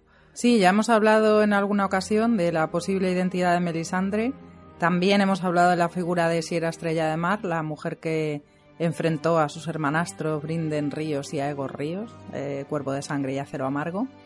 Pero para refrescar, pues eh, fue una de los grandes bastardos de Aegon IV, igual que Cuervo de Sangre y Acero Amargo. Y su madre era Lady Serenade de Lis, de la que se dice que era mucho mayor que el rey, pero que era una hechicera y mantenía su juventud, por lo menos a los ojos de los demás. Esto nos va a sonar un poco a la serie. Esta pasada temporada hemos visto a Melisandre sin el collar, perdón por recordaros la imagen. Eh, bueno, pues al parecer, según esta sexta temporada, el collar es el que le hace parecer joven y bella. En otras temporadas no. En otras temporadas se ha bañado sin el collar y no le ha pasado nada. Eh, bueno, el caso Lo es llevaba que, puesto, lo que pasa es que no se le eh, veía. Claro, claro, claro. Bueno, Al parecer, Melisandre es muy mayor. Se habló incluso, creo que fueron Benioff y Weiss, o no sé si la propia Caris Van Houten, creo que fueron Benioff y Weiss, hablaron de cientos de años incluso. O sea, ahí es nada. Posiblemente tantos como el cuervo de tres ojos, es que incluso ellos dijeron que más. Entonces ya, claro, pues no sabemos si podría tratarse eh, o de Sierra o incluso de, la propia Serenei. Bueno, si fuera así, no porque dicen que murió en el parto, pero bueno, cabría la posibilidad, lo primero, de que mm, Benioff y no sepan realmente la edad de Melisandre. Y, y eso, de que Melisandre eh, en realidad fuera si era estrella de mar, porque Su descripción coincide en parte. Eh, la descripción que hace Martín de las dos eh, es que coincide prácticamente palabra por palabra. La cara con forma de corazón, los pechos llenos, voluptuosas y mm, súper buenorra, los labios carnosos, la más bella de la época, decían que era si era estrella de mar, pero su pelo era rubio platino y sus ojos eran uno azul y otro verde. De hecho, se dice que llevaba un collar de plata que alternaba esmeraldas y zafiros a juego con el color de sus ojos. Y el pelo de Melisandre ya sabemos que es rojo o cobrizo y tiene los ojos rojos. Y a no ser que el color de la piedra del collar que se pone influya en el color de los ojos, como una Nancy que tenía yo que se le cambiaban los ojos de color, pues en principio mm, creo que no va a poder ser la misma persona, a no ser, como digo, que sea capaz de cambiar su color de ojos, porque bueno, el pelo ya sabemos que la industria del tinte capilar en Poniente está mejor desarrollada que la logística, si dejamos a un lado el jetpack de Meñique.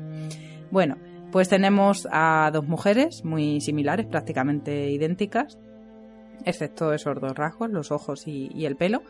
Pero sabemos que Siera fue amante de, de Cuervo de Sangre, el Cuervo de Tres Ojos, que era albino y tenía los ojos rojos. Así que es más fácil pensar que Melisandre en realidad fuera la hija de Siera y Brinden Ríos y habría heredado de su madre y de su abuela materna el don para las artes oscuras y volverse así toda súper buenorra y de su padre los ojos rojos. Mm, aunque yo estoy con Capi, el tema de la genética y tal, el albinismo no creo que son casos entre millones y no creo que se vaya a heredar, pero bueno, en Martin la genética es como muy cuadriculada y no es como en el mundo real. Eh, lo del pelo ya no tiene explicación, pero bueno, igual es cosa del rubí o porque es sacerdotisa de Rollor o cosas. Pero para esta explicación nos vamos a basar exclusivamente o sea, para, decir que, pueda ser hija de o tal, eh, nos estamos basando exclusivamente en la apariencia física, que podría ser eh, perfectamente algo fruto de esas artes oscuras que sabían manejar Lady Serenade Lis, su hija Sierra, y que podría estar también al alcance de otras mujeres que consiguieran tener o fingir tener ese mismo aspecto. Porque, bueno, digo, lo vimos en la serie, no sé si en los libros era igual, realmente ese aspecto no era, o sea, sí es el que vemos de Melisandre, ¿no? Pero bueno, no era su cuerpo real. Pero bueno, eh, Martin, mm, por suerte, nos regaló una parte de los recuerdos de Melisandre en ese capítulo de, danza en el que supimos que pues, probablemente fue vendida como esclava de niña, que su nombre era Melanie. Y claro, esto no cuadra con la historia de, de o de una posible hija de Siera, porque ¿Por qué si era iba a recordar que la llamaban Melanie y no sé qué del lote 7 y no sé qué? Mm, eso no, no, no sé. Eh, y, si fuera hija de Siera la hubieran vendido. Si fuera hija, yo, qué sé. La verdad es que tampoco sabemos nada acerca de la muerte de Siera. De hecho, en la wiki de, de westeros.org viene una fecha aproximada de nacimiento, ahí como entre 10 años arriba, 10 años abajo, pero no viene su estado si está muerta, fecha de muerte, ni nada. Ni tampoco se sabe si engendró algún hijo. Eso es eh, top secret. A mí me pica un poco la curiosidad porque mm, yo que soy mucho de wiki y tal, si te fijas en otros personajes de la época o anteriores, te pones a buscar entre los reyes Targaryen y puedes incluso averiguar de qué o cuándo murieron sobrinos, primos lejanos de reyes, en fin, resulta curioso que, un personaje que, a ver, no es que sea importante en la historia ni nada, pero que sí que tiene mm, bastantes datos, pues que no haya información de ningún tipo al respecto de, de, la muerte ni nada. Me resulta curioso, pero bueno, curioso no quiere decir que tenga que ser nadie, ¿no? Como veredicto, ya para terminar, diré que mm, tenemos casi los mismos motivos para pensar que Melisandre pueda ser Siera o su hija, como para pensar que no lo es. Así que, mm, a la espera de que los próximos libros nos den luz y nos iluminen, pues os dejo que os, deje, que os quedéis con, con la opción que más os guste. Seguimos con más identidades. Vamos con la siguiente porque mm, la hemos comentado. De hecho, Pablo, antes, perdón, eh, antes ha hablado ya un poco de Sollayo por encima, pero siempre viene a recordar un poco porque sí es verdad que en los libros, pues habrá gente que incluso no se ha dado cuenta. Poca, seguramente, después de haber escuchado la primera parte de este podcast, pero Pablo, recuérdanos quién es Abel el Bardo. Bueno, esta es una teoría que, como bien decía Carlos, eh, George resuelve los libros. ¿Qué pasa? Que aquí estamos en un nivel de, estudio de los libros al milímetro y nosotros estudiamos lo que está escrito y lo que no está escrito. Entonces es muy fácil que los lectores en una primera pasada, yo no, no, sé si me pasó a mí, ¿no? Pero, pero vamos, me ha pasado alguna de estas. En una primera pasada no se dan cuenta de estas identidades y para aquellos que no profundizan más como nosotros, que somos unos puñeteros viciados, pues puede pasar un poco por inadvertido. Pero George, en Danza de Dragones, desvela que Abel, el bardo, que aparece en Invernalia, mientras eh, Rush Bolton la tiene bajo control, mientras espera el ataque de Stannis, es no otra persona sino Mans Rider, ¿vale? Recordemos el rey más allá del muro. Bueno, ¿por qué sorprende esto? ¿Por qué no nos lo planteamos en su momento? Porque Mans supuestamente es quemado vivo por orden de Stannis junto a los salvajes. Es más, se le quema en una caja con un, una ceremonia bastante espectacular. Se quema, es más, el cuerno que ha encontrado. Alguna vez hemos hablado del cuerno de invierno. Y se habla de que Melisandre estaba allí, que llevaba un collar rojo, que el collar latía eh, con una luz muy potente. Y bueno, al final John lo mata con una flecha. Como signo un poco de piedad. Esto se reproduce en la serie, pero se simplifica todo. No se queman a varios salvajes, se quema solo a Mans Rider y desaparece todo el asunto del collar. Bueno, eh, ¿qué ocurre? ¿Qué ocurre? Que Melisandre más adelante va a desvelar a John que a quien eh, realmente quemaron fue a Casaca de Matraca. ¿Tampoco nos va a sonar? Pues bueno, es un caudillo, podríamos decir, del ejército salvaje, del pueblo libre, que tenía su importancia más bien por ser un personaje muy guay. O sea, la idea de tener un, personaje que va armado con unos huesos mola bastante. Señor de los huesos y que Mans sigue vivo bajo la apariencia de casaca de matraca, con el poder de un rubí encantado. en sus esposas, en sus muñecas, lleva un rubí y el rubí sirve como glamour, que se utiliza el término en inglés, como engaño, como hechizo, que Melisandre le permite cambiar la apariencia de casaca matraca al llevar unos huesos del mismo, que parece ser un poco la conexión del hechizo. Muy bien. Pues a, a Mans Rider, con la apariencia de casaca de matraca, lo envían a Invernalia lo envían junto con seis mujeres de lanzas, mujeres guerreras, para recuperar precisamente a Arya Stark. Recordemos, en los libros, quien está en Invernalia es Bruce Bolton, con bastantes hombres del norte, con los Manderly, con eh, incluso de las tierras de los ríos, como los Frey. Y a quien tienen esa Arya Stark, no a Sansa Stark, a una Arya Stark en real, que sabemos perfectamente que no es Arya, sino que es Jane Poole. Bueno, pues eh, se va a enviar precisamente a Mans Rider para recuperar a esta supuesta área sin saber que, es falsa. Bueno, en Invernalia Mans va a jugar el personaje que mejor se le da. Sorprende porque Mans Rider es un tío súper culto. Es, eh, podríamos hablar que es cultura popular o, todo lo culto que se puede ser sin haber pisado la ciudadela ni seguramente una... ¿Como Raegar? no, por favor, más no. Ni, ni, una biblioteca, pero eh, es un hombre bastante culto. Entonces se hace pasar por un bardo. Por un bardo llamado Abel. Y va a cantar una serie de canciones, va a actuar como, como actuaría un bardo en esta, en esta canción. Es más, en estos capítulos que aparece el bardo, que normalmente se cuentan desde el punto de vista de Theon Greyjoy, cobra mucha importancia. Y eso que es los bardos han aparecido durante la saga como un personaje bastante secundario. En la trama de desembarco tienen un poco más de chicha porque Cersei los va a utilizar para su complot. Pero no suelen tener diálogos, no suele mm, incidirse en el personaje y sin embargo aquí va a aparecer mucho. Va a aparecer mucho. Estas seis mujeres de lanzas van a pasar por prostitutas y van a intentar ayudar a Theon Greyjoy y a Jane Poole a escapar. Entonces, claro, el lector que lee este pasaje y no se da cuenta de quién es realmente Abel el Bardo, dice, porque estas señoras intentan escapar a Zion y a Jane Poole? Le sorprende un poco, le choca. Pero, y esta es precisamente la explicación. Lo ha anticipado Mirce. Eh, Abel el Bardo no es más que un juego de palabras con Bael. Ese bardo legendario, rey más allá del muro, que consigue escalar el muro, se cuela en Invernalia, conquista el amor de la hija de Lord Brandon Stark. Y que bueno, que luego posteriormente su hijo, como ya os hemos contado, eh, su hijo ataca, defiende los reinos de los hombres del pueblo libre y acaba matando a su padre sin saber que es su padre, va. Entonces es simplemente un juego de palabras. Esta historia se la cuenta a John. Eh, George pone pistas e incluso si no nos lo hubiera dicho de buenas a primeras, habrían aparecido teorías que habrían acertado porque deja amiguitas de pan, pero bueno, lo dice claramente. ¿Qué sabemos de Abel el Bardo, de Rider? Pues según la carta, la famosa carta rosa que le escribe Ramsay Bolton a John Nieve, lo tienen como prisionero y lo están desollando.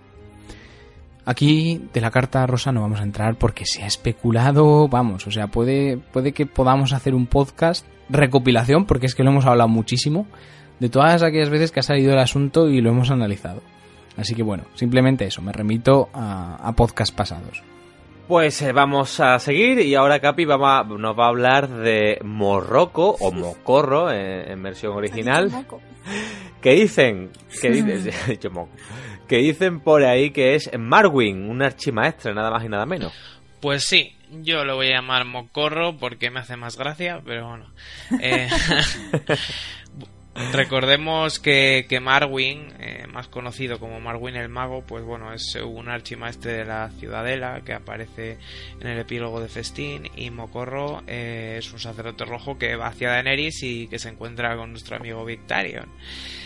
Entonces, eh, esta teoría pues quiere ligar a ambos personajes, en mi opinión, de una forma un poco gratuita, pero bueno, Sabemos que el maestre Marwin eh, abandona la ciudadela durante el epílogo de Festín eh, tras escuchar la historia de Sam y parece con intención de llegar a Daenerys.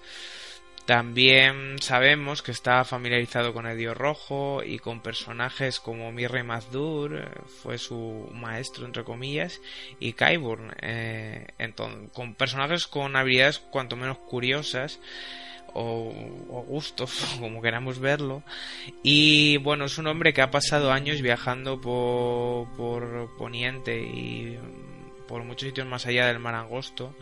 Em, en busca de saberes desconocidos, eh, de libros, etcétera. Y también sabemos, eh, o mejor dicho, no sabemos casi nada de Mocorro.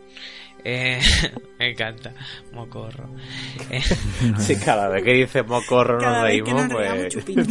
Dado que, que no sabemos mucho de este hombre, pues bueno, eh, esta teoría sugiere que Mocorro es un es una apariencia o un disfraz que ha tomado Marwin eh, dado su posible abanico de habilidades tras explorar artes ocultas pues se, es mucho presuponer ¿no? que, ha investigado temas pues como de todo eh, etcétera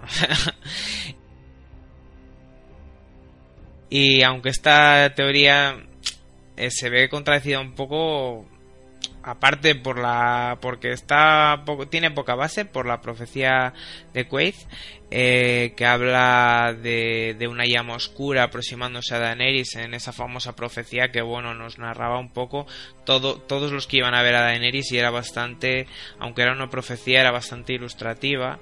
Pues en este caso parece raro que si que si es una apariencia o un disfraz pues pues no lo vea venir y eh, como digo a mí no me cuadra mucho porque tanto por la profecía como porque Marwin puede llegar a Daenerys y sin ser mocorro eh, puede llegar de otras formas eh, parece que como es el epílogo y los epílogos son muy importantes eh, pues Marwin tiene que llegar sí o sí si no hemos sabido nada de momento de él pues que tiene que ser otro personaje que se está que se está acercando. Y bueno pues personalmente yo creo que no y, y yo me fío bastante de este tipo de profecías y concretamente de esta a mí de momento me ha despejado muchas dudas. En, fue una de las que me despejó más dudas en cuanto a por dónde iban, a ir los tiros de, de, la saga, sobre todo en la trama de Daenerys. Y de momento me fío de ella y me fío menos pues de estas teorías un poco agoreras. Yo entiendo perfectamente por qué ha surgido esta teoría. Lo entiendo perfectamente. Y es que Danza de Dragones y eh, el, digamos, el último empujón literario de Martin ha sido introducir personajes, eh, bastantes personajes que parece ser que van a tener relevancia en el futuro. Dos de ellos son Mocorro o Morroco, a mí también me gusta más Mocorro, y Marwin. Los dos empiezan por M. Los dos son tíos que te los imaginas ya en una edad medio ah, senil o ya de 50 para arriba y misteriosos, con una predisposición por la magia. Uno, por la magia que le concede el dios rojo, Azor Ahai, y el otro parece ser por un conocimiento de magia de sangre o magia oculta de que los maestres tienen prohibida. Eh, entonces, claro, tienes dos tíos que es que se parecen un montón. Y es que encima los dos van en una carrera por Daenerys. Los dos empiezan por M, sus nombres son muy fáciles de confundir. Es que los fans dicen, pues son el mismo. Y ya está. Más sencillo todo. No, yo lo entiendo, o sea, cuando tienes tantísimos personajes, tantísimas historias y ves tantas similitudes entre dos personajes, pues tiendes a simplificar. Claro, o sea, mm, con Darío Najaris es el cajón desastre, ¿no? ¿Para qué me voy a aprender 16 nombres? Son todos el mismo tío. Pero sí que es verdad que en ese, en esa última, en ese último empujón literario de George, con estos dos personajes, mmm, los diferenció muy poco a mi, a mi gusto. O sea, me parecen dos tramas muy paralelas. Siendo que representan un poco, podríamos decir, intereses contrapuestos, porque uno podría ser de la ciudadela, aunque sepamos que no es la corriente mayoritaria, y el otro, la religión, o sea, se están dirigiendo ciencia y religión a por Daenerys a intentar eh, influenciarla. Aunque ya digo que eh, Marwin podríamos poner un poco comillas. Pero habría estado mejor que hubiera diferenciado a ambos personajes. Que hubiera dado algún gesto, alguna característica física, el nombre, algo distinto, porque es muy fácil confundirlos, yo creo que para, para el lector que no está demasiado inmerso en este mundo. El lector ocasional, el lector que coge un libro, lo lee y como mucho lo relee una vez, no que está aquí como nosotros. Y este es el ejemplo claro de si apareciera en la serie, pues algo harían. O sea, o los fusionarían, o les cambiarían el nombre, o alguna cosa por el estilo. Y además empieza por M, como Mr. Rygar.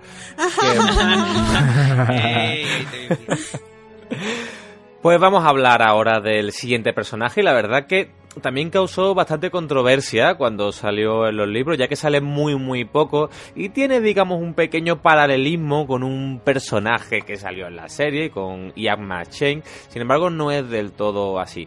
No hablamos del hermano silencioso de La Tranquila, que ya más o menos todos podemos intuir quién puede ser ese hermano silencioso que cojea, sino que hablamos del hermano mayor de La Tranquila, Mircel.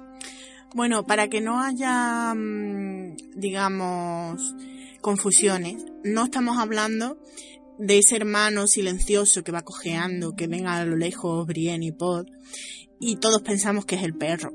Estamos hablando de lo que es el hermano mayor de Isla Tranquila, el jefazo, para que nos entendamos.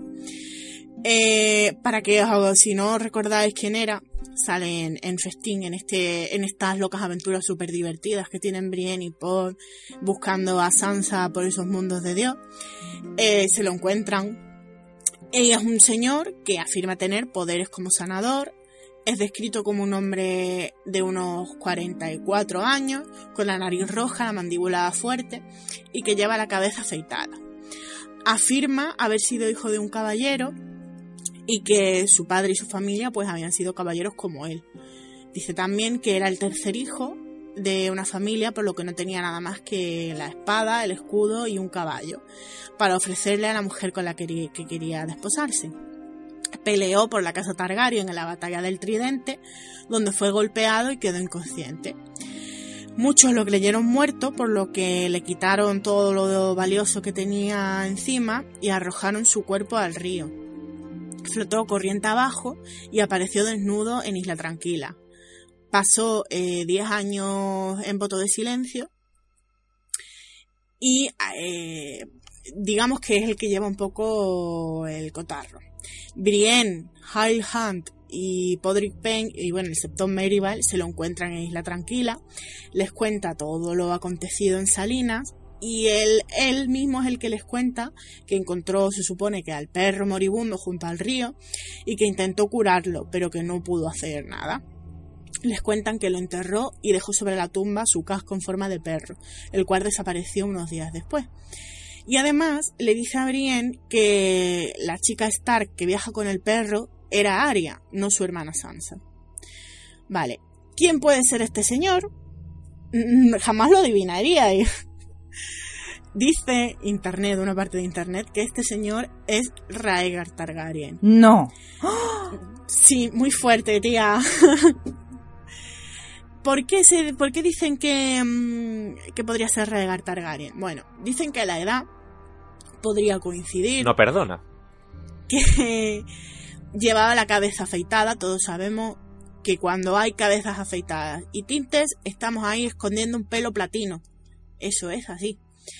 Eh, y bueno, eh, la clave, digamos, es que mm, peleó por la casa Targaryen en la batalla del, tridente. Es decir, a mm, Raegar le pegaron el mazazo en el pecho, quedó inconsciente, flotó río abajo y donde se lo eh, apareció en Isla Tranquila y dijo, bueno, pues he acabado con mi vida, ya no quiero saber nada. Mm, extraño teniendo en cuenta la obsesión que tenía con Liana y sabiendo que acababa de tener un hijo y me hago aquí monje y paso de todo. Pasa lo mismo que he explicado antes con el tema de Mans Rider, que mm, el cuerpo de Raegar no pudo flotar. Primero, digo yo que la gente no le quitaría, dejarían desnudo a Raegar y, y dejarían que flotara río abajo, y además que ese cuerpo se supone que, se incineró. Y luego la otra, otra de las opciones que dan es que pudiera ser Morgarth, Morgarth el Feliz. Y vosotros decís, bueno, ¿y quién es Morgarth el Feliz? ¿Quién leches es ese? Normal que no, así a bote pronto no venga quién es. Yo también tuve que buscarlo porque no, no lo recordaba. Este ser Morgarth es un caballero errante al servicio de Petir Baelish. Y, a ver, una de las cosas eh, que más mm, se basa esta teoría es que es descrito como un hombre corpulento con una gruesa barba y una nariz bulbosa roja con venas rotas y grandes manos nudosas. A ver, mmm, que el hermano de Isla Tranquila, el hermano mayor de Isla Tranquila tenga la nariz roja no, y este señor también tenga la nariz roja no quiere decir nada. Lo que pasa es que, claro, también tenemos experiencia de antes con que Martin, si describe una cosa con, mucha, con mucho cuidado, se suele repetir. Pero bueno, no tiene. De hecho, sí que describe la nariz de Ser Morgarth con bastantes detalles. Y la del hermano de Isla eh, Tranquila, pues tampoco demasiado. Pero ¿qué más. Eh, ¿Qué más no, nos dice que podría ser este hombre? El tema de que Ser Morgarth al servicio ha estado en el valle, el valle está cerca de Isla Tranquila, y sabe perfectamente cómo es Sansa. Entonces sabría perfectamente que la chica que, va, que iba con el perro no era Arya Stark.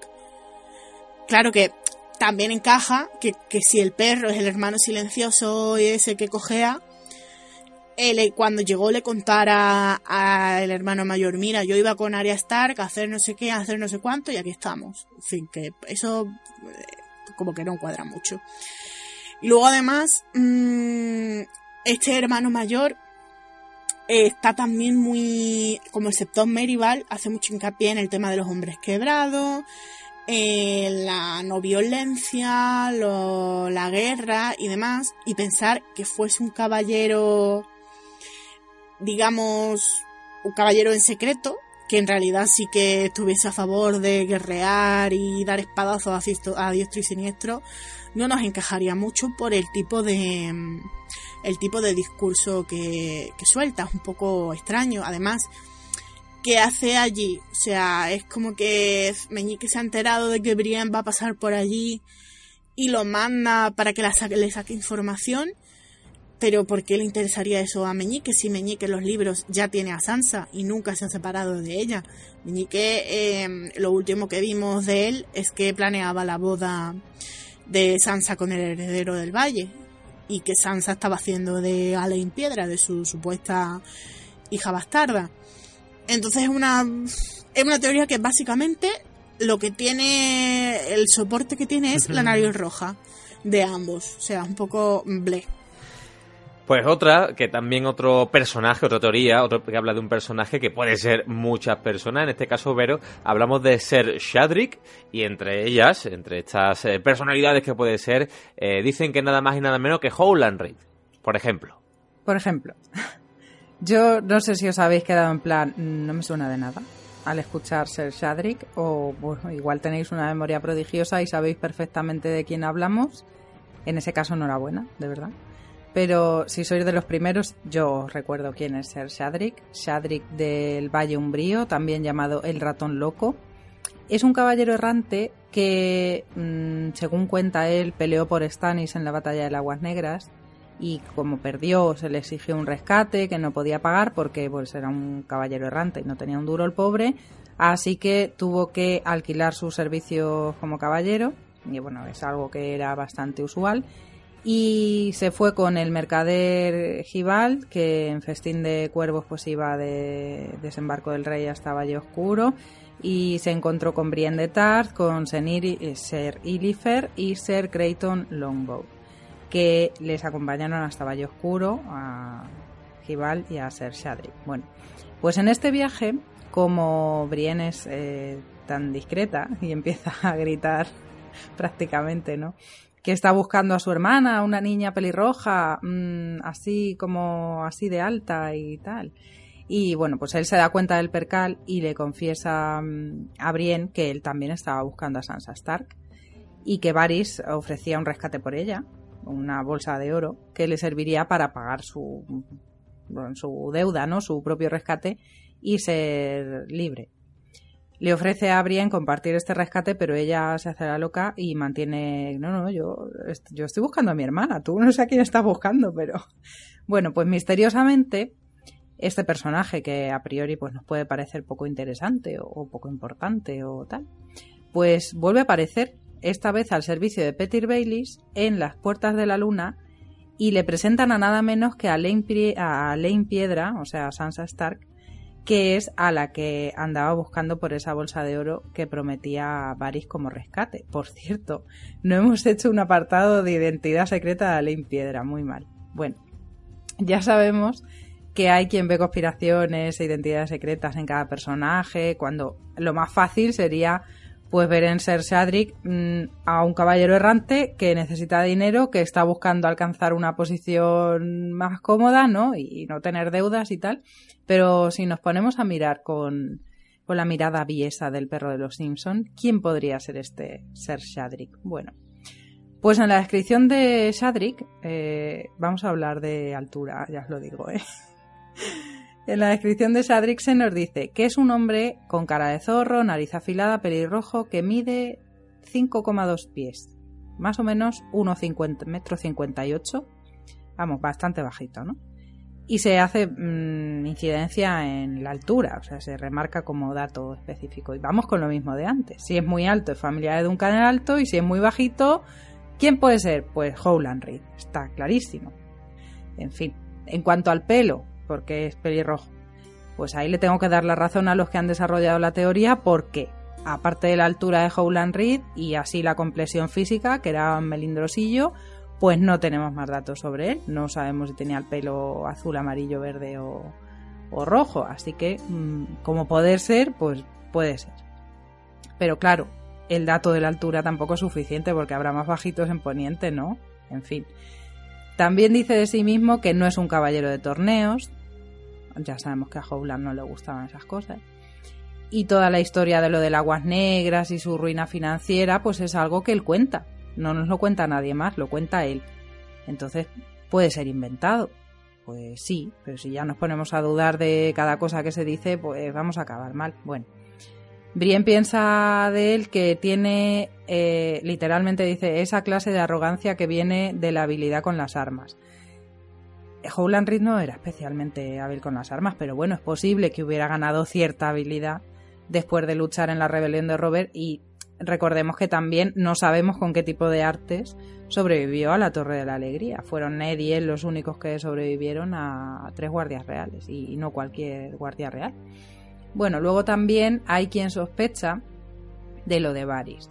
Eh, ¿Por qué Varys está ofreciendo oro para quien encuentre a Sansa? No, no parece muy creíble porque en todo caso pues sería la corona, ¿no? Directamente, o sea, el, rey el que ofreciera recompensa por encontrarla y no Varys, o Cersei en su caso, ¿no? Pero ya sabemos que Cersei está más interesada en encontrar enanos que en encontrar a una pobre niña tonta que a fin de cuentas qué va a hacer con la vida. Que al fin y al cabo pues es lo que piensa Cersei. Ya sabemos que más machista que Cersei no hay nadie en Canción de Hielo y Fuego. Bueno, y otra razón, según estas teorías, que nos indicaría que Shadrick es más de lo que parece, sería su tiempo en pantalla, por decirlo de alguna forma. La cantidad de espacio ¿no? que se dedican los libros, las líneas, las palabras. ¿Por qué se habla tanto de Shadrick? Aquí podría hablar pues de, algunas pistas que podríamos encontrar en el capítulo de Alain de Vientos de Invierno, pero entonces sería expulsada del podcast y no me apetece, así que me voy a callar. En fin, hay, eh, el caso es que es súper interesante. Carlos, ¿puedo? no, no puedo. No. Bueno, hay, pero hay otro dato más, sin entrar en, en spoiler de vientos, ¿vale? Y lo bonito que es guardarte las cosas para ti. Ay, señor. Bueno, pues el escudo de Ser Shadrick es un ratón blanco de ojos rojos, bueno, de ojos de gules, ya sabéis que el, tema de la heráldica y todo esto. Eh, pues un ratón blanco de ojos rojos sobre ondas marrones y azules, que ya sé que con los términos heráldicos queda mucho más fino, pero ahora mismo no me lo sé. Pues él explica que es el azul por los ríos que ha cruzado, el marrón por las tierras que ha cruzado y que el ratón es él, que es un ratón loco que en lugar de huir de los enemigos se enfrenta a ellos. Pero hay quien ve en esos ojos rojos del ratón la explicación de que es un ratón albino y todos los seres albinos que hemos visto en Canción de Hielo y Fuego son mágicos o de los antiguos dioses, el cuervo de tres ojos, fantasma, el fantasma de alto corazón, y ahí voy. Esta es la otra variante de la teoría, que dice que Ser Shadrick es en realidad un agente del fantasma de alto corazón para ayudar a Sansa como parte de una profecía. Para recordar un poquito a este fantasma de alto corazón, decir que bueno, es una, es una mujer eh, muy mayor, Mm, muy bajita, mm, como también albina, con los ojos rojos. Se dijo de ella que era un hijo del, bueno, una hija del bosque, un hijo del bosque, no sé, un, niño del bosque, una niña. Aunque no era verdad, que simplemente era muy pequeñita la mujer. Eh, la llevó a la corte Jenny de Piedras Viejas, que fue la que se casó con el príncipe Duncan Targaryen, hijo de, de y le contó a Yajaeris, eh, que sería Yajaeris II, la profecía del príncipe que fue prometido. De ahí viene todo el rollo, ¿no? Y Yajaeris entonces fue el que insistió en que se casaran a Eris y Raela, sus hijos, porque el fantasma de Alto Corazón le había dicho que el príncipe que fue prometido saldría del linaje Targaryen. Entonces no podía permitir que se casaran con otra persona, tenía que ser linaje puro. Y bueno, además el fantasma de Alto Corazón estuvo presente en la tragedia de Refugio Estival y de alguna forma escapó, aunque se la dio por muerta allí, pero si luego habla con Aria, por mucho que digan el fantasma de Alto Corazón, no creo que sea un fantasma. Mm, me parecía bastante corpórea según se la describían los libros, así que suponemos que escapó y volvió a las tierras de los ríos. Ha predicho las muertes de Renly, de Baelon Greyjoy, no sé, nos lo ha contado ella. Eh, la muerte y resurrección de Caitlin Tally y otras predicciones que le suelta a la Hermandad sin estandartes y a Aria, entre ellas pues sobre Sansa, eh, cuando dice una doncella en un banquete con serpientes púrpura en los cabellos y veneno en los colmillos y eh, una doncella que mata a un cruel gigante en un castillo hecho de nieve. No sabemos si esto es motivo suficiente para que Sansa pase a ser su protegida o por qué querría ayudarla y, y por qué merecería Sansa el enviar a este caballero, Ser Shadrick, para buscarla o protegerla, pero ahí está, que Shadrick podría ser o Howland Reed o un, mm, digamos, protector enviado por el fantasma de Alto Corazón. Pues eh, seguimos hablando de Howland Reed. La verdad que este hombre, en cuanto a identidad secreta, está ahí, ahí con, con Rhaegar, eh, ojito. Creo que esta teoría sí que la hemos comentado alguna vez, eh, muy por encima, pero siempre viene bien recordarla y además hila con lo anterior. Pablo, el Gorrión Supremo, ese magnífico personaje interpretado por, eh, por Jonathan Price en la serie, ya, ya no lo va a interpretar más, dice esta teoría que también es Howland Reed. Parece ser que cuando un personaje no aparece, no puede ser porque se ha quedado tranquilamente en su casa pasando como de la mierda del resto de follones del mundo. No, no, no. es que tiene una identidad secreta, aparece aquí, aparece allá.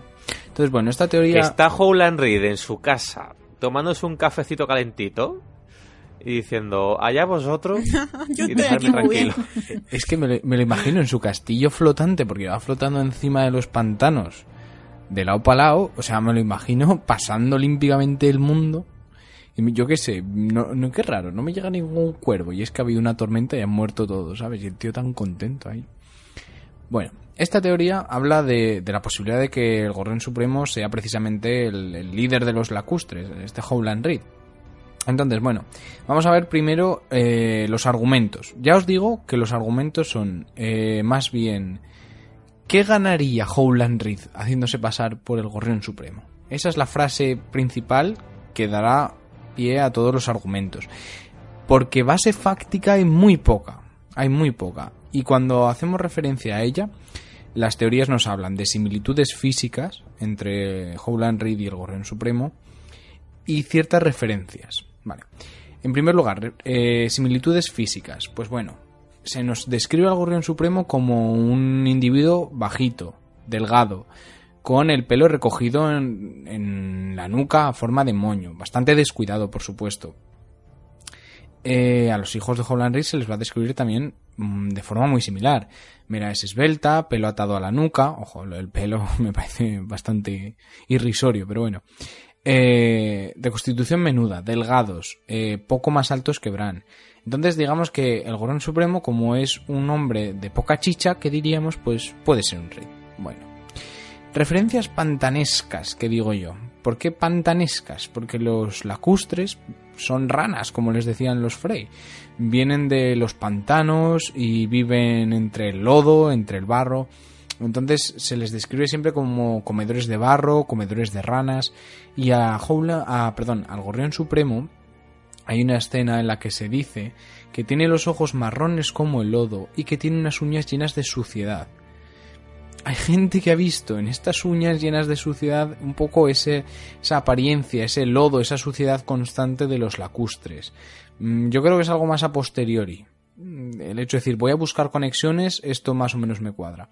Y el hecho de que el Gorrión Supremo vaya siempre vestido pues de una forma poco elegante que podríamos decir o un poco sucia pues entronca con otra cosa con ninguna otra cosa que el mero hecho de que es un representante de los pobres de los que sufren en este caso eh, Jonathan Price lo hace muy bien enseguida ves también por el maquillaje y por las ropas que lleva el saco de patatas que, que viene de lo más bajo entonces, como ya digo, esta- estas son las, los argumentos fácticos. Entonces, motivaciones. ¿Por qué a Howland Reed le viene bien pasar, hacerse pasar por el Gorrión Supremo?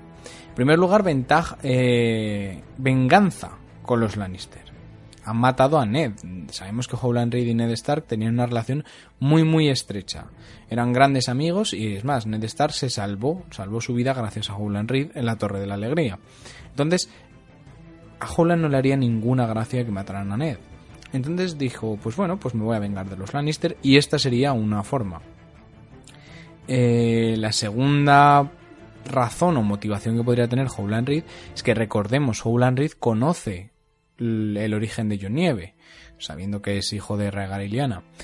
Entonces, digamos que los Reed siempre vienen asociados con un poco con todo lo místico, con todo lo profético, con eh, los antiguos dioses. Sabemos que Jojen tiene capacidades de ver de evidente, que Howland Reed tiene que tener algo por ahí de conexión con los antiguos dioses, sabe más de lo que pa- parece y tiene que haber magia por medio. Entonces, los autores de esta teoría, los defensores de esta teoría, que son bastantes, defienden que tal vez entre esos poderes está el de ser consciente de que John es Azor Ahai, va a decidir el futuro del mundo, va a ser importante o fundamental en la guerra con los otros.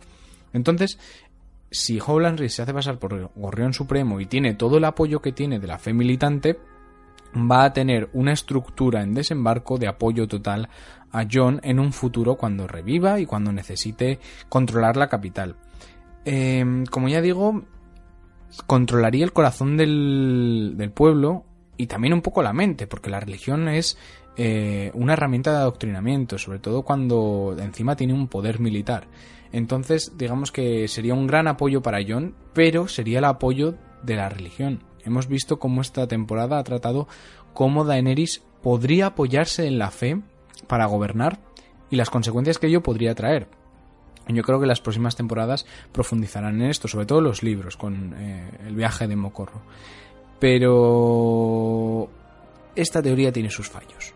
Tiene sus fallos. Y algunos son bastante gordos. Por ejemplo, que Howland Reed estaría ausente en el cuello durante todo el periodo en el que el Gorrión Supremo asciende al poder. Eso significaría dejar una de las zonas más conflictivas, más fundamentales, más cruciales en la lucha entre el norte y el sur, tanto los ejércitos Lannister contra los ejércitos Stark como en una futura guerra por el amanecer, sin un líder, porque sus hijos han partido hacia Invernalia, toda el resto de su familia, su mujer, se quedaría allí en, Atalaya de Aguas Grises y, se quedaría en la tierra sin señor, sin nadie que la gobernase. Digamos que este fallo podría argumentarse, podría eh, hacerse un poco bypass diciendo que Howland tampoco juega ningún papel fundamental durante la Guerra de los Cinco Reyes. No envía un gran ejército, no hay ninguna gran batalla, no se deja ver, entonces su ausencia tampoco parece que implique nada. Pero eh, debemos tener en cuenta, como ya digo, que los eh, lacustres tienen una conexión muy fuerte con los antiguos dioses. Son firmes devotos de los mismos y conocen su poder. Mm, vemos que el juramento menciona elementos místicos de, todo lo que viene a ser esa mitología profunda, esa magia que está subyacente en, en los antiguos dioses. Entonces el desconocimiento hacia la fe de los siete es total, total. ¿Cómo puede un hombre que sea eh, que ha nacido en el seno de una familia que adora a los antiguos dioses y que cree fervientemente en los mismos, oficiar ceremonias, casar o demostrar el conocimiento propio de aquel que aspira a ser la cabeza de la fe de los siete. No, no parece lógico, sería como un budista que llegara a papa, no, no tiene ningún sentido, no conoce los ritos, no conoce la historia, no conoce la mitología. Tendría un conocimiento básico como tendría todo ciudadano de Poniente, pero yo creo que tiene ahí un vacío eh, de educación bastante gordo. Y finalmente el argumento que a mi juicio desmonta totalmente la teoría es que el ascenso al poder del Gorrión Supremo y de la fe militante es muy casual, es muy caótico, no pudo haberse planeado con antelación. Recordemos que el movimiento militar religioso surge a consecuencia de todas las barbaridades que se han cometido contra el pueblo, de, ese, esa estrategia de saqueo, pillaje y destrucción de Tywin Lannister que encarga a la montaña. Eh, esa rabia, esa, mm, esa sensación de que los señores están cometiendo brutalidades contra el pueblo aposta, no como consecuencia ya de la guerra. Es lo que despierta esa indignación, ese volver a los valores fundamentales y quien defiende los valores fundamentales, la fe. Eso es un movimiento social que nace de toda la guerra de los cinco reyes y que se traduce en, en el ascenso poco a poco de la fe, el cual mm, solo llega al poder una vez Cersei Lannister eh, accede a permitir que se rearme la fe a cambio de eh, toda la deuda pendiente de la corona con, con la iglesia, con la fe de los siete. Son elementos algunos de ellos están entrocados en la evolución social en Poniente y otros en decisiones unilaterales por parte, por ejemplo, de Cersei, que es que es imposible ni siquiera para Meñique haber previsto que la fe habría llegado donde está y tener el poder que tiene. Por ello, mmm, Howland Reed no creemos que sea un, el mejor estratega de Poniente, mejor que Varys, mejor que Meñique, mejor que todos los que estamos aquí presentes. Sería mucho suponer, o sea, sería suponer que tiene conocimientos de, de eh, ¿cómo era? La, psicología de de Sheldon, de Sheldon, perdón, en, en la fundación, en las novelas de Asimov, cómo la estadística permitía conocer el futuro. Pues este tío o ve el futuro o tiene una ciencia que nadie tiene en el mundo, porque estas, este movimiento, esta, este ascenso de la fe es imposible de predecir. Es imposible de predecir. Entonces la teoría se cae por su propio peso. Mm. Pues vamos con otra que también trae lo suyo, aunque ya la actriz eh, también falleció y parece que no la volveremos a ver en la serie. Eh, los libros, bueno, todavía tiene bastante eh, controversia e intriga, ¿no? Sobre quién será, porque tiene que ser alguien, según la gente. Capi, ¿qué dicen por ahí de la vieja Tata? Porque apuntan que puede ser incluso Estrella de Mar, de la que ya hemos hablado anteriormente, o incluso esa mujer en la que, que vimos. De hecho, vimos que hablaba y todo, tuvo diálogos con Duncan en los cuentos de Danquier. Bueno, pues eh, ya nos ha hablado Vero del personaje de si era Estrella de Mar. Eh, si estuviera viva actualmente, pues sería muy mayor, eh, superando el centenario. Eso no es muy común en Poniente, pero bueno, recordemos que se decía que Sierra usaba artes oscuras que mantenían su belleza y bueno, entendemos que su juventud seguramente también. En los libros eh, también se habla de que la vieja Tata es una de las personas más viejas de los siete reinos, o al menos eso cree Bran, pero bueno, desde luego es la persona más vieja de Invernalia. Y de hecho, un dato que a mí me llama mucho la atención es que fue nodriza de un hermanastro de Edwild Stark, que antes de que se naciera eh, y hablamos del abuelo de Ned por tanto nos podemos hacer la idea de bueno que la vieja Tata lleva muchísimo en Invernalia eh, ¿Y qué haría, si fuera así, era, qué haría allí? Pues eh, una, esta teoría defiende, aunque luego veremos que esto, esto, se contradice un poco, eh, que tal vez quisiera alejarse de la corte regida por Maekar, que no simpatizaba con el cuervo de sangre, que era su medio hermano y amante. De hecho, hay historias ya enlazando a la vieja Tata con Sierra, hay historias que cuenta la vieja Tata y que también cuenta el cuervo de sangre que escucha Bran y que son similares.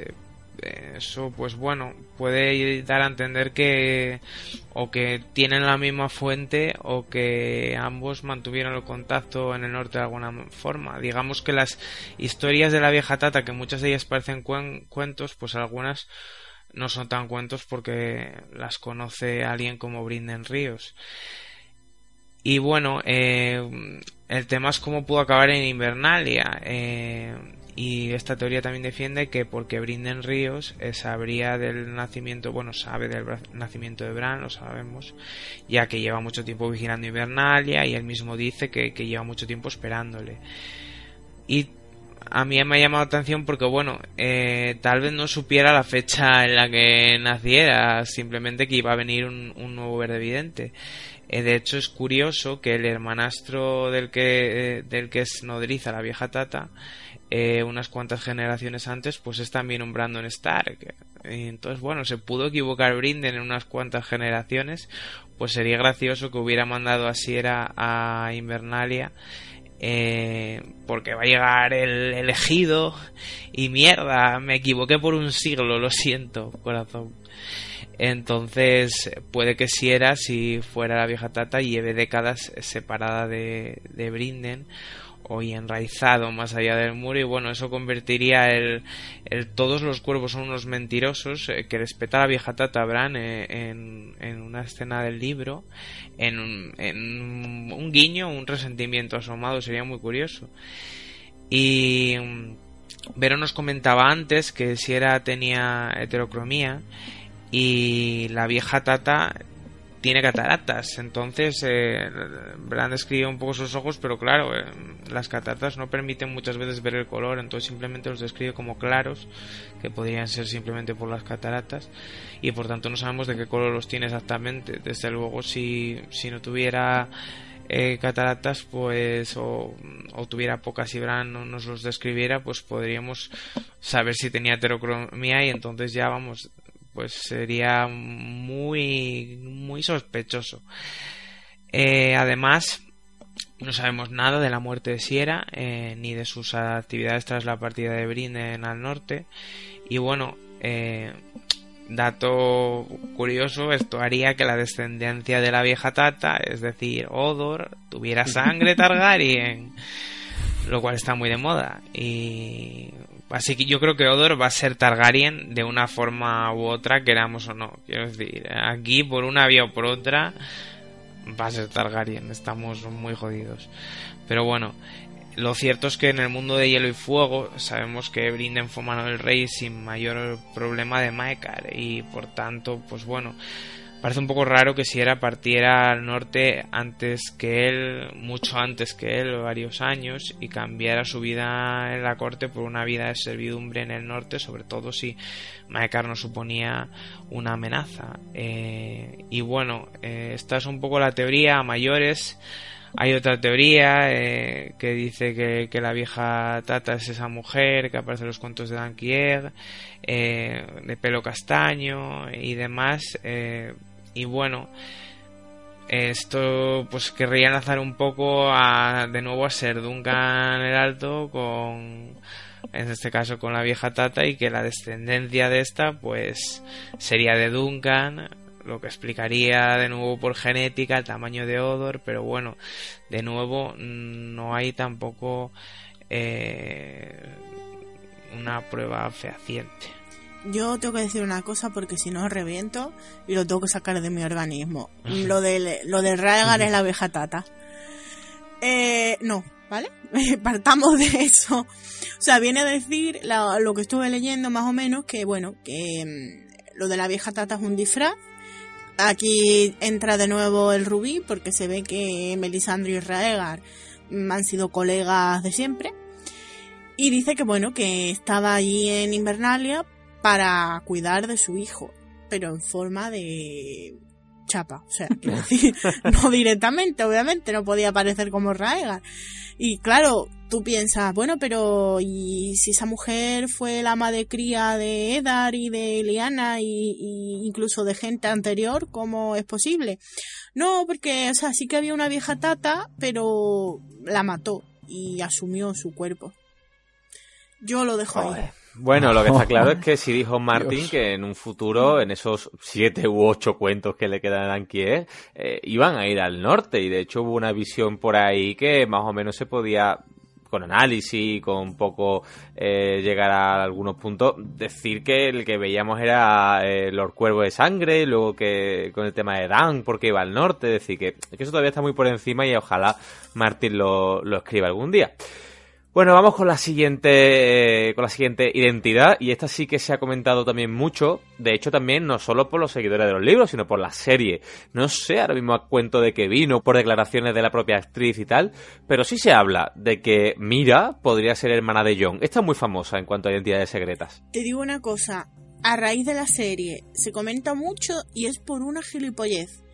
Es porque eh, hay fotos en las que los comparas a los dos y con la cara pálida, el pelo oscuro y la cara sucia se parecen. o sea, básicamente es eso. Claro. Claro. Mm, eh, es horrible. Eh, es que date cuenta que Howland Reed y Eddard Stark fueron los únicos sobrevivientes de la Torre de la Alegría, ¿no? Entonces, si Mira y John son mellizos, hicieron un tú a Londres y yo a California yo me llevo a John y tú te llevas a Mira. Eh, ¿Por qué? O sea, no entiendo. Y también se basa en que, bueno, tiene la misma edad y que los dos son buenos con las armas. Mm, es verdad que, eh, por lo que sabemos, el nacimiento de Mira parece ser que fue en el mismo año de los acontecimientos de la Torre de la Alegría. Y que mm, si eh, es verdad que yo, que mm, Bran por ejemplo, sí que llega a decir que mira, tiene los ojos verdes, cosa que yo no, la describe como muy parecida a Aria. En, el libro mismo lo dice. Y como sabemos, Aria se recuerda mucho a Liana, pero claro, yo siempre eso he pensado en un en algo como más el carácter y la forma de ser, en plan, pues una chica que no le importaba ensuciarse y montar a caballo y, y tirar con arco y demás, más que en sí el aspecto físico. Además, bueno, esta teoría dice, pues eso, que las habilidades físicas que tiene Mira son llamativas para una mujer y que los genes de Liana y Raegar podrían explicar estas capacidades físicas. No que mm, viva en una mm, sociedad era de los lacustres en las que se enseña lo mismo a niños y a niñas, no, es más fácil eso. Eh, además es que Vamos a ver, si Ned quería mantener al hijo de su hermana escondido, de Robert o de posibles, digamos, personas en contra de los Targaryen, dárselo a Howland Reed podría ser una buena idea. Porque, de hecho, en Invernalia, cuando Jojen y Mira llegan de visita, muy poca gente sabía quiénes eran. Pero ¿por qué quedarte con uno sí y con otro no? No entiendo este pito pito gorgolito, la verdad. El personaje de Mira es introducida en Choque, si os acordáis, cuando es enviada junto a Jojen a Invernalia para jurarle lealtad a Rob. Y también esta teoría se basa mucho pues en lo que dicen los demás de, ella, de que, eh, que si Liana le guardaba mucha amistad a Howland Reed y confiaba mucho en él. Sir Roderick incluso le dice a Bran, Howland Reed fue un buen amigo de tu padre, al parecer estos son sus hijos. Esta teoría también dice que ese al parecer es muy sospechoso, pero Sir Roderick no pinta ahí nada, quiero decir, que tiene que saber él de eso.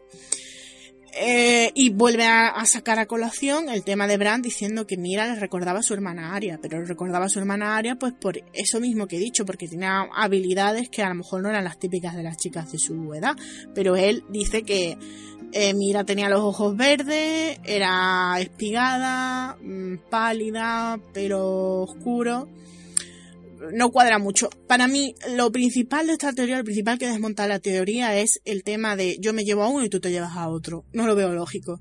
O uno se lleva... Sí que no me hubiera parecido tan extraño que Howland Reed se los hubiera llevado a los dos. Pues mira, eres el único que ha quedado aquí vivo conmigo, eres un tío de confianza, llévatelos. Y además así yo no tengo que, que mentir a mi mujer y crearle ahí un rencor que te pasas. Pero no lo veo después de lo que, de lo que pasó.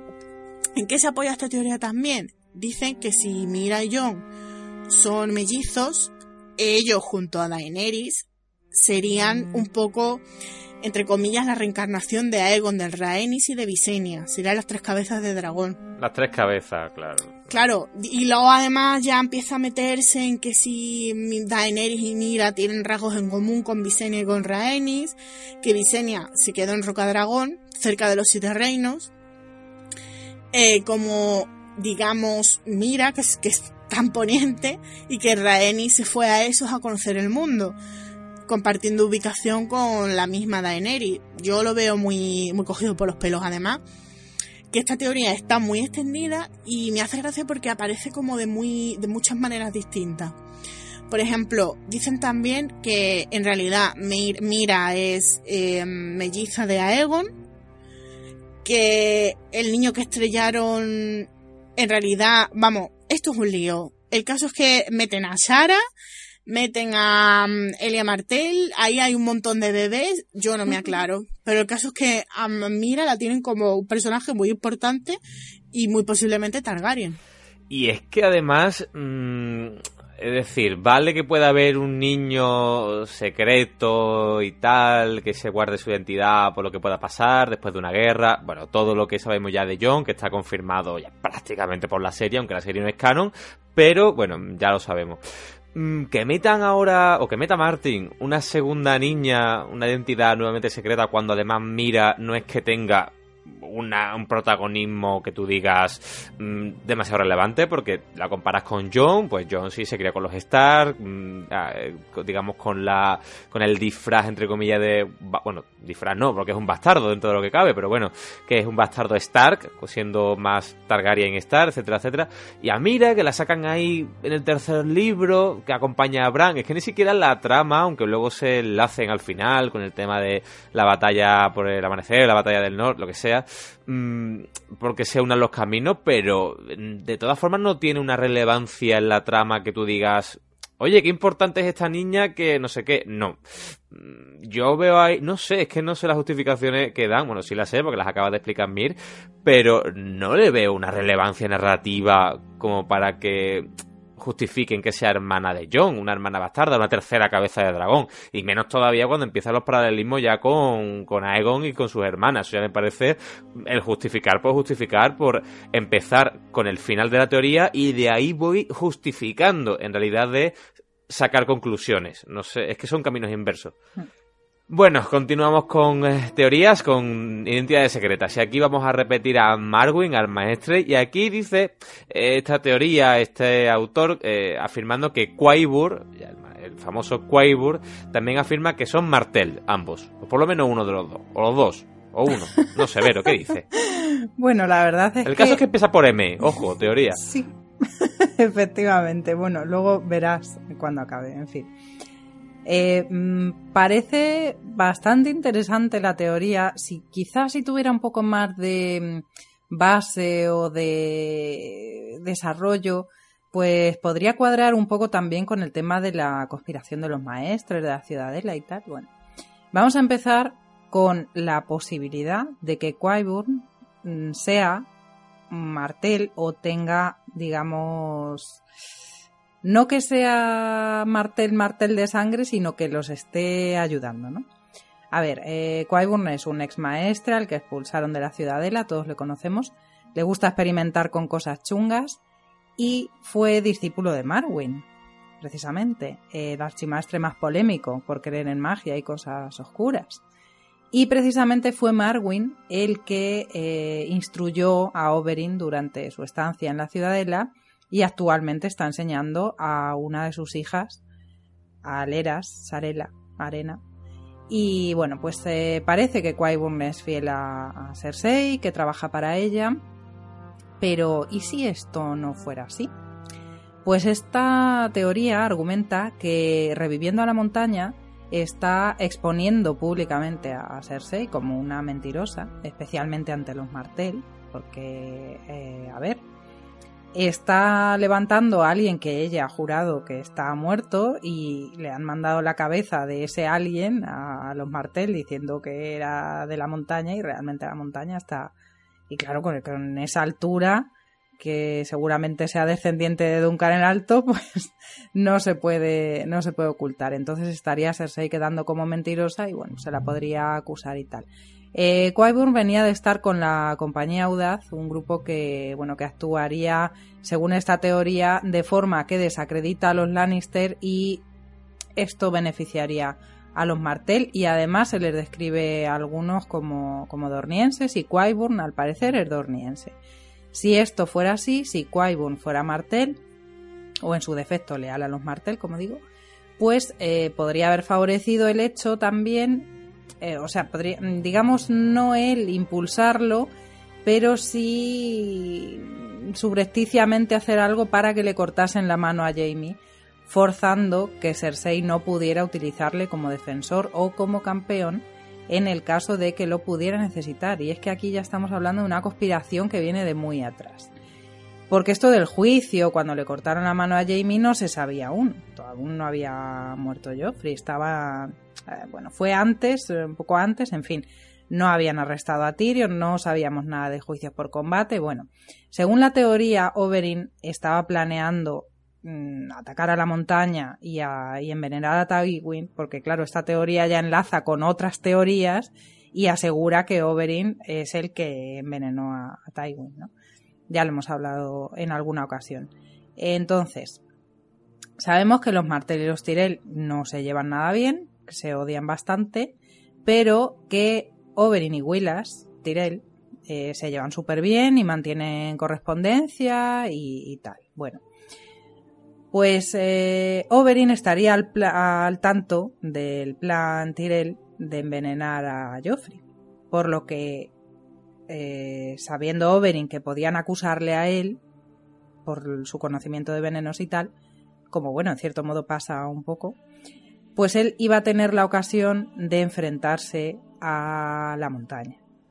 Al final, como acusaron a Tyrion, se ofreció como su campeón y bueno, pues eh, ya sabemos lo que pasó. Esto pues sería un ejemplo de la conspiración Martel en la que Qyburn desde dentro bien, como digo, sea martel o bien afín a los martel, pues así de soslayo estaría poniendo su granito de arena, mm, porque como digo, pues eso.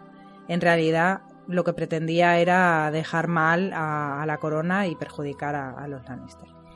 En cuanto a Marwyn, pues aparte de su conexión con Qyburn, mm, como decía antes, está también la conexión con Oberyn, al que estuvo enseñando, y con su hija, que por lo que hemos visto en los libros, pues es algo así como una protegida suya o algo así. Eh, cuando Sam llega a la ciudadela, eh, es a través de Aleras eh, por quien llega a Marwyn para contar todo el rollo de los caminantes blancos y demás, que bueno, son los que le advierten que no se lo diga a nadie más.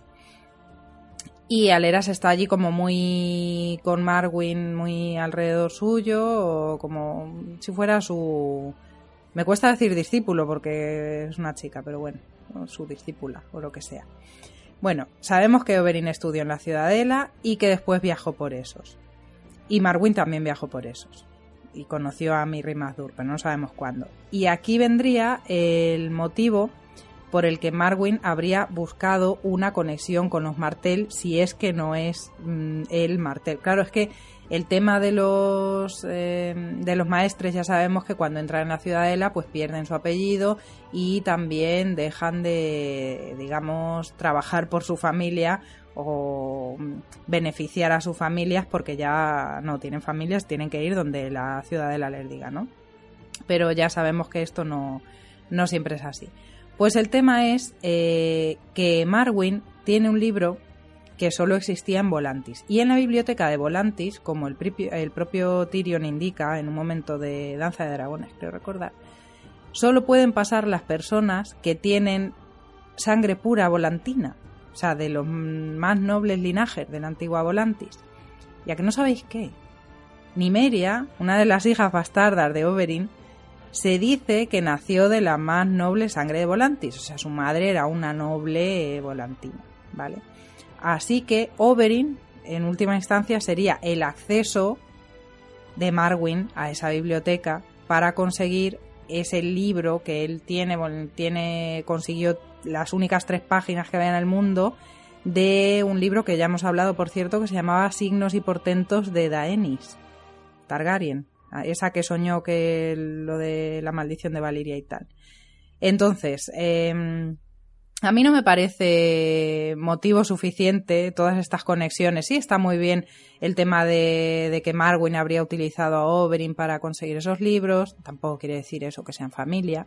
El tema de que um, realmente podría estar desacreditando a los Lannister en lugar de, de ayudando a, Cersei. Bueno, pues eh, también puede ser. Desconocemos desde luego su la finalidad de sus actos pero, pero como digo, pues eso, la gente mm, por teorizar lo que sea y tengo que comentaros que he leído lo siguiente. Marwin es Martel porque el nombre termina en in como Quentin y Lewin. Muy bien, muy bien, muy bien, muy bien, Sí, sí, sí, muy bien.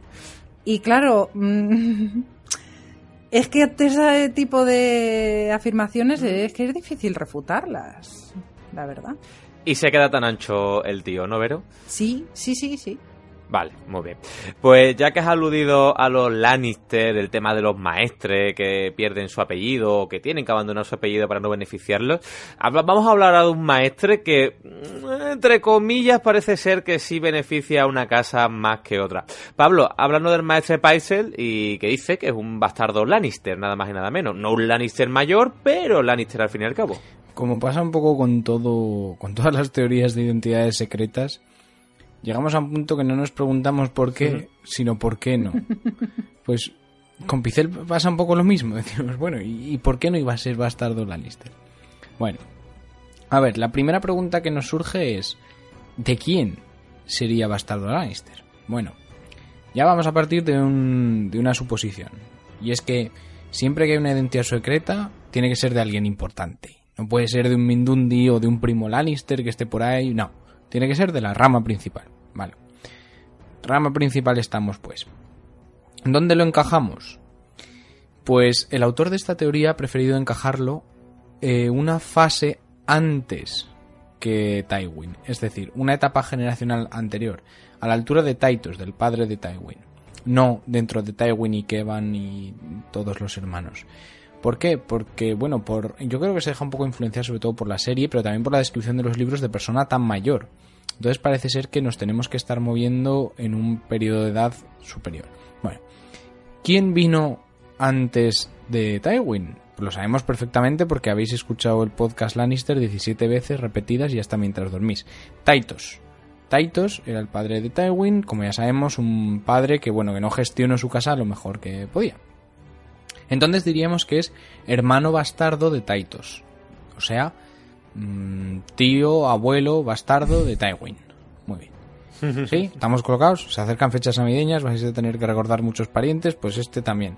Mm, tío, abuelo. Vale. Entonces, ¿de quién era eh, hijo Taitos? Es decir, ¿quién era el abuelo de Tywin? Gerald Lannister. ¿Vale? Todos tienen más o menos nombres parecidos. Gerald Lannister. Entonces, este señor, ¿vale? Eh, Lannister está durante el reinado de Aerys I. Eh, o sea que no es tan viejo como parece, enseguida vemos conexiones. Y tuvo dos esposas oficiales y una concubina. Una que fue señora de Roca Casterly, pero no era mujer mujer. Con la que engendró a Taitos, con la que tuvo mayor eh, linaje fue con Lady Rohain Weber, ¿vale? Tuvo cuatro hijos, entre ellos, como ya digo, Taitos. No se menciona en ningún caso ningún bastardo.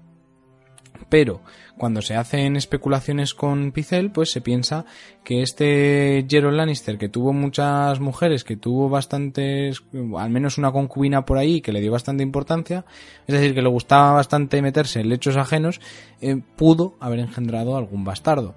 Y fruto de, de eso habría nacido Picel. ¿Qué más podemos decir a favor de esta teoría? Bueno, en ningún caso Picel habla nada, nada, nada de sus orígenes. Nada. Ninguna referencia. ¿Es esto normal en un maestre? Hasta cierto punto sí, los maestres pierden toda asociación con su, con su familia. Pero son seres humanos también, o sea, siempre van a hablar de su juventud, pues de este recuerdo, de yo cuando era pequeño en tal sitio o en mi infancia. Y sin embargo, Picel nunca hace absolutamente ninguna referencia. Esto podría suponer un voto a favor de la teoría de que es un bastardo. Los bastardos están muy mal vistos en Poniente. Este hombre pasó de bastardo, supongamos, pasó de bastardo a maestre, a archimaestre, gran maestre en el, en el Consejo Real. Ha escalado mucho, entonces no le convendría para nada mostrar ante la gente que es eh, que en sus, en sus orígenes fue un bastardo.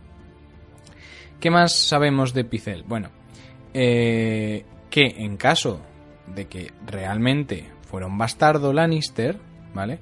Tendría una razón, encontraríamos una razón al comportamiento tan leal que tiene siempre hacia Tywin. Picel se va a marcar por el hecho de que en todo momento va a ser fiel a los Lannister. La pregunta es a qué Lannister, o sea, en algunos momentos será fiel a Cersei, en otros momentos será fiel a Tywin, en ningún momento va a ser fiel a Tyrion, pero siempre un Lannister.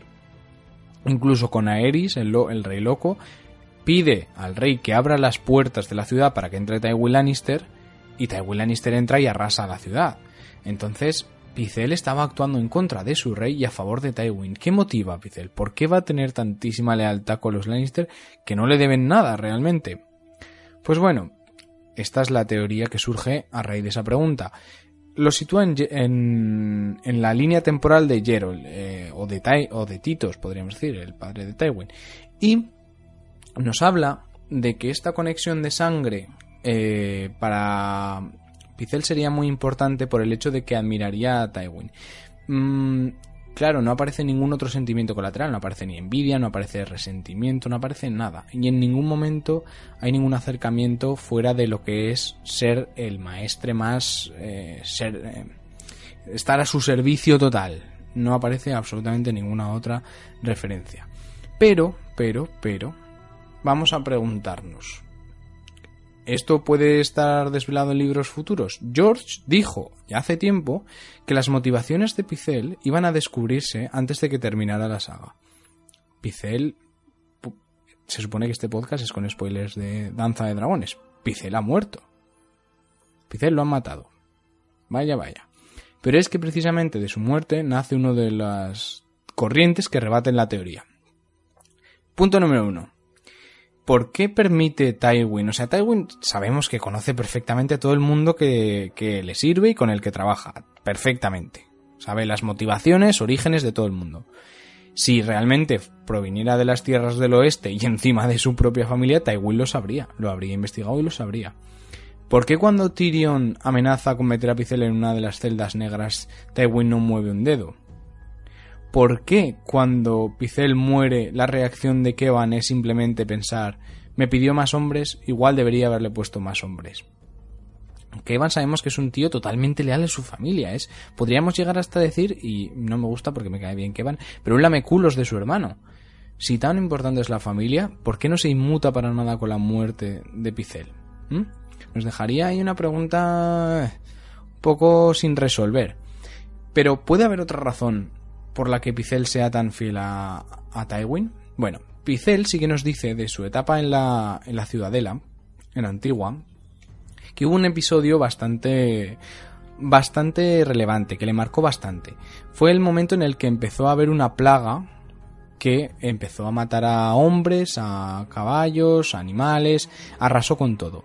Y se dice que Kenton Hightower, que en ese momento era el que gobernaba la ciudad, cerró todo el puerto, cerró las casas, se le dijo a los guardias que intentasen, que matasen a cualquier persona que intentara huir de la ciudad, que quemaran todas las naves que quedaban en el puerto, una cuarentena total y muy muy violenta. Antes de terminar la plaga, cuando la plaga ya había pasado por la ciudad y había matado a todo el mundo, mataron a Kenton Hightower. Y bueno, pues Pizel piensa, recordando todo esto, que Kenton Hightower pues pudo parecer muy cruel a los ojos de la gente, pero hizo lo que era necesario. Entonces parece ser que este evento de su juventud pudo marcar a Pizel y tener mucho respeto por los hombres pragmáticos, por los hombres que creían que el fin justificaba los medios. Hombre por excelencia, Tywin. Esto podría explicar eh, esa lealtad. El hecho de arrimarse al, al sol que más calienta, el decir Tywin es un hombre pragmático que va a hacer lo que haga falta lo que haga falta. Entonces, si me arrimo a él, esta será mi carta ganadora. Mm, es una teoría que va a quedar ahí en el aire. Yo creo que es una de las más mm, razonables de las que hemos contado en este podcast que quedan un poco en la duda. No nos sorprende. La verdad que sí, sí. ¿verdad? No nos sorprende el hecho de pensar en un bastardo y decir lo han enviado a la ciudadela, porque eso es lo que se hacía con los bastardos, o al muro o a la ciudadela. Así que en el aire queda. Yo es que soy más partidario de la teoría de que puede ser un Lannister, pero no un Lannister de la roca. Porque ya sabemos que Lannister hay 800.000, que hay muchísimos, digamos, ramas Lannister que no tienen por qué pertenecer a la rama de Tywin, a la de Cersei, Jaime, etcétera, etcétera, sino que son Lannister, entre comillas, mm, menores, ¿no? Lannister, por ejemplo, los Lannister de Lannisport. Yo eso sí lo, lo compraría, porque como te ha dicho Pablo, eso de que sea una generación antes de Tywin, que sea un tío abuelo, no me... no, no, la verdad es que no lo compro para nada. Y ya vamos con la última identidad secreta y esta que sí está confirmada por Martin, por lo que por lo menos nos vamos a ir con confirmación, con buen sabor de boca, en tanto a por lo menos una de ellas es confirmada. Capi, aquella que dice que Rugen, o Rugen, Rugen, el carcelero de, de las celdas negras, es en realidad Varys. Pues sí, por fin tenemos eh, una teoría que, que, no nos hace sentir inseguros ni de ninguna forma rara. Eh, pues bueno, la teoría dice que Rugen o Rugen o como queramos llamarlo, eh, pues es Varys y es que sabemos que Varys pues sabe mucho de los pasadizos de la Fortaleza Roja y más en concreto los que están relacionados con las mazmorras. Arya se lo encontró en ellos, eh, llegó a Ned en las llegó a Ned de las mazmorras y ayudó a Tyrion a escapar. Además, Ruyen desapareció tras la huida de Tyrion. La verdad es que eso es bastante cantoso. Y solo se le veía cuando estaban ocupadas las celdas negras, el último nivel de las mazmorras de la Fortaleza Roja, ya que era su responsable. Y su descripción física cuadra bastante con la de Varys. Eh, se escribe en uno de los capítulos de Ned. Eh, de ser así, que como decíamos está confirmado por George, eh, pues Varys eh, dejó una moneda acuñada en el dominio en los aposentos de este alter ego para desviar las sospechas eh, a la casa Tyrell. O bueno, igual fue una cosa un poco aleatoria y se cayó una moneda, pero bueno, eh, la verdad es que es lo que pensó Cersei y teniendo en cuenta de que no era un simple carcelero y era Varys, pues hace pensar que más bien pues era una forma fácil de alimentar así un poco la ira entre el león y la rosa. Y bueno, eh, pues como decíamos antes, no tiene mucho mal la teoría, confirmada por Martin y sabemos estas cosas. Eh, entonces, por una vez, pues eh, nos vamos con mejor sabor de boca, como decía Carlos. Encumbra esto un poco más las dotes de interpretación y sigilo de Varys. Y bueno, la verdad es que con todas estas teorías que nos hacen caminar en terreno inseguro, yo creo que, que ha estado bien acabar con esta. Y que además es una teoría, bueno, teoría, un hecho ya, porque pasa en los libros, confirmado por Martín, que fomenta esa que dice que Varys es un hombre sin rostro, que puede cambiarse las caras, al igual que hemos visto con, con Arya en la última temporada, o que está haciendo Arya eh, en el, con el Templo del Dios de Muchos Rostros. Yo diría que Varys es muy bueno con el maquillaje, más que meterme en camisa de once barras y decir que, que es un hombre sin rostro. No sé si estás de acuerdo, Capi, que va por ahí los tiros. Y yo además creo que, a ver, eh, aparte del maquillaje es que me quiero imaginar que un personaje así raro y enigmático que es carcelero en unas mazmorras de lo más profundo de la fortaleza roja pues muy muy muy poca gente le haya visto la cara. Por tanto en este caso no creo que sea tampoco eh, necesario un gran maquillaje pero sí yo desde luego no creo que puede alimentar lo de los hombres sin rostro, pero la verdad es que Ruyen me parece que es un personaje que, que con una capucha típica de vestimenta de carcelero y, y um, que la luz te de, desde el lado, yo creo que ya tira bastante bien.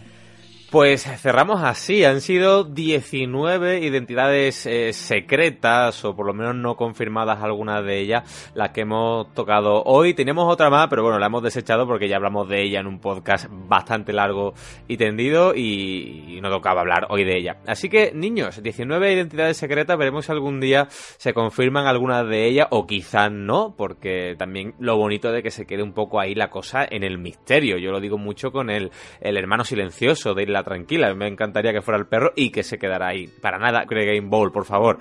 Así que ya toca despedir este segundo podcast de identidades secretas, como siempre, por las señoritas. Mircel. Bueno, panetones, como siempre, espero que os haya gustado mucho. Yo creo que ha salido, ha sido un poco mix entre teorías locas, identidades secretas y tal. Ha estado muy bien. Vero. Bueno, chicos, como siempre, Mir me ha quitado las palabras de la boca porque iba a decir exactamente lo mismo, que un poquito más y lo hacemos de teorías locas en vez de, de identidades secretas. Pero bueno, espero que os haya gustado y, y bueno, desde luego, como veis, mm, no tiene desperdicio todo lo que se puede encontrar por internet. Se ha quedado ahí, ahí en el límite, ¿eh? un poquito más y, y le cambiamos el nombre al podcast. Pablo. Pues bueno, Leoncetes, ya habéis visto que algunas son poco coherentes, otras te hacen dudar un poco de tu vida y tus pasiones y tus creencias, pero, pero bueno, esto va a quedar a ojos de cada uno de vosotros, imagino. Así que esta noche, antes de iros a dormir, miraros un rato al espejo y pensar si sois o no Rhaegar Targaryen. Como vuestro no me empecé por M... Pues me han salido dos canas, yo creo que se me está poniendo el pelo platino. Capi. Pues la verdad es que a mí no me ha quedado claro muy bien quién soy. Eh, tendré que investigarlo, pero bueno, hmm. espero que, nadie se haya quedado muy confuso. Porque bueno, eh, no es un podcast de teorías absurdas, pero hay alguna que, que si bien está muy currada, pues bueno, queda en lo que queramos cada uno creerla y como siempre un placer. Y este que os ha hablado Carlos Lorenzo, hoy ninguno sabemos quiénes somos en realidad, así que lo que tocaría es volver a escuchar este podcast a la espera de la semana que viene. Último podcast, por cierto, antes de las navidades, el de la semana que viene. Ya sería este el penúltimo para nuestro descansito navideño. Así que niños, disfrutadlo y como siempre nos volvemos a escuchar la semana que viene en un nuevo podcast de Hielo y Fuego. Adiós.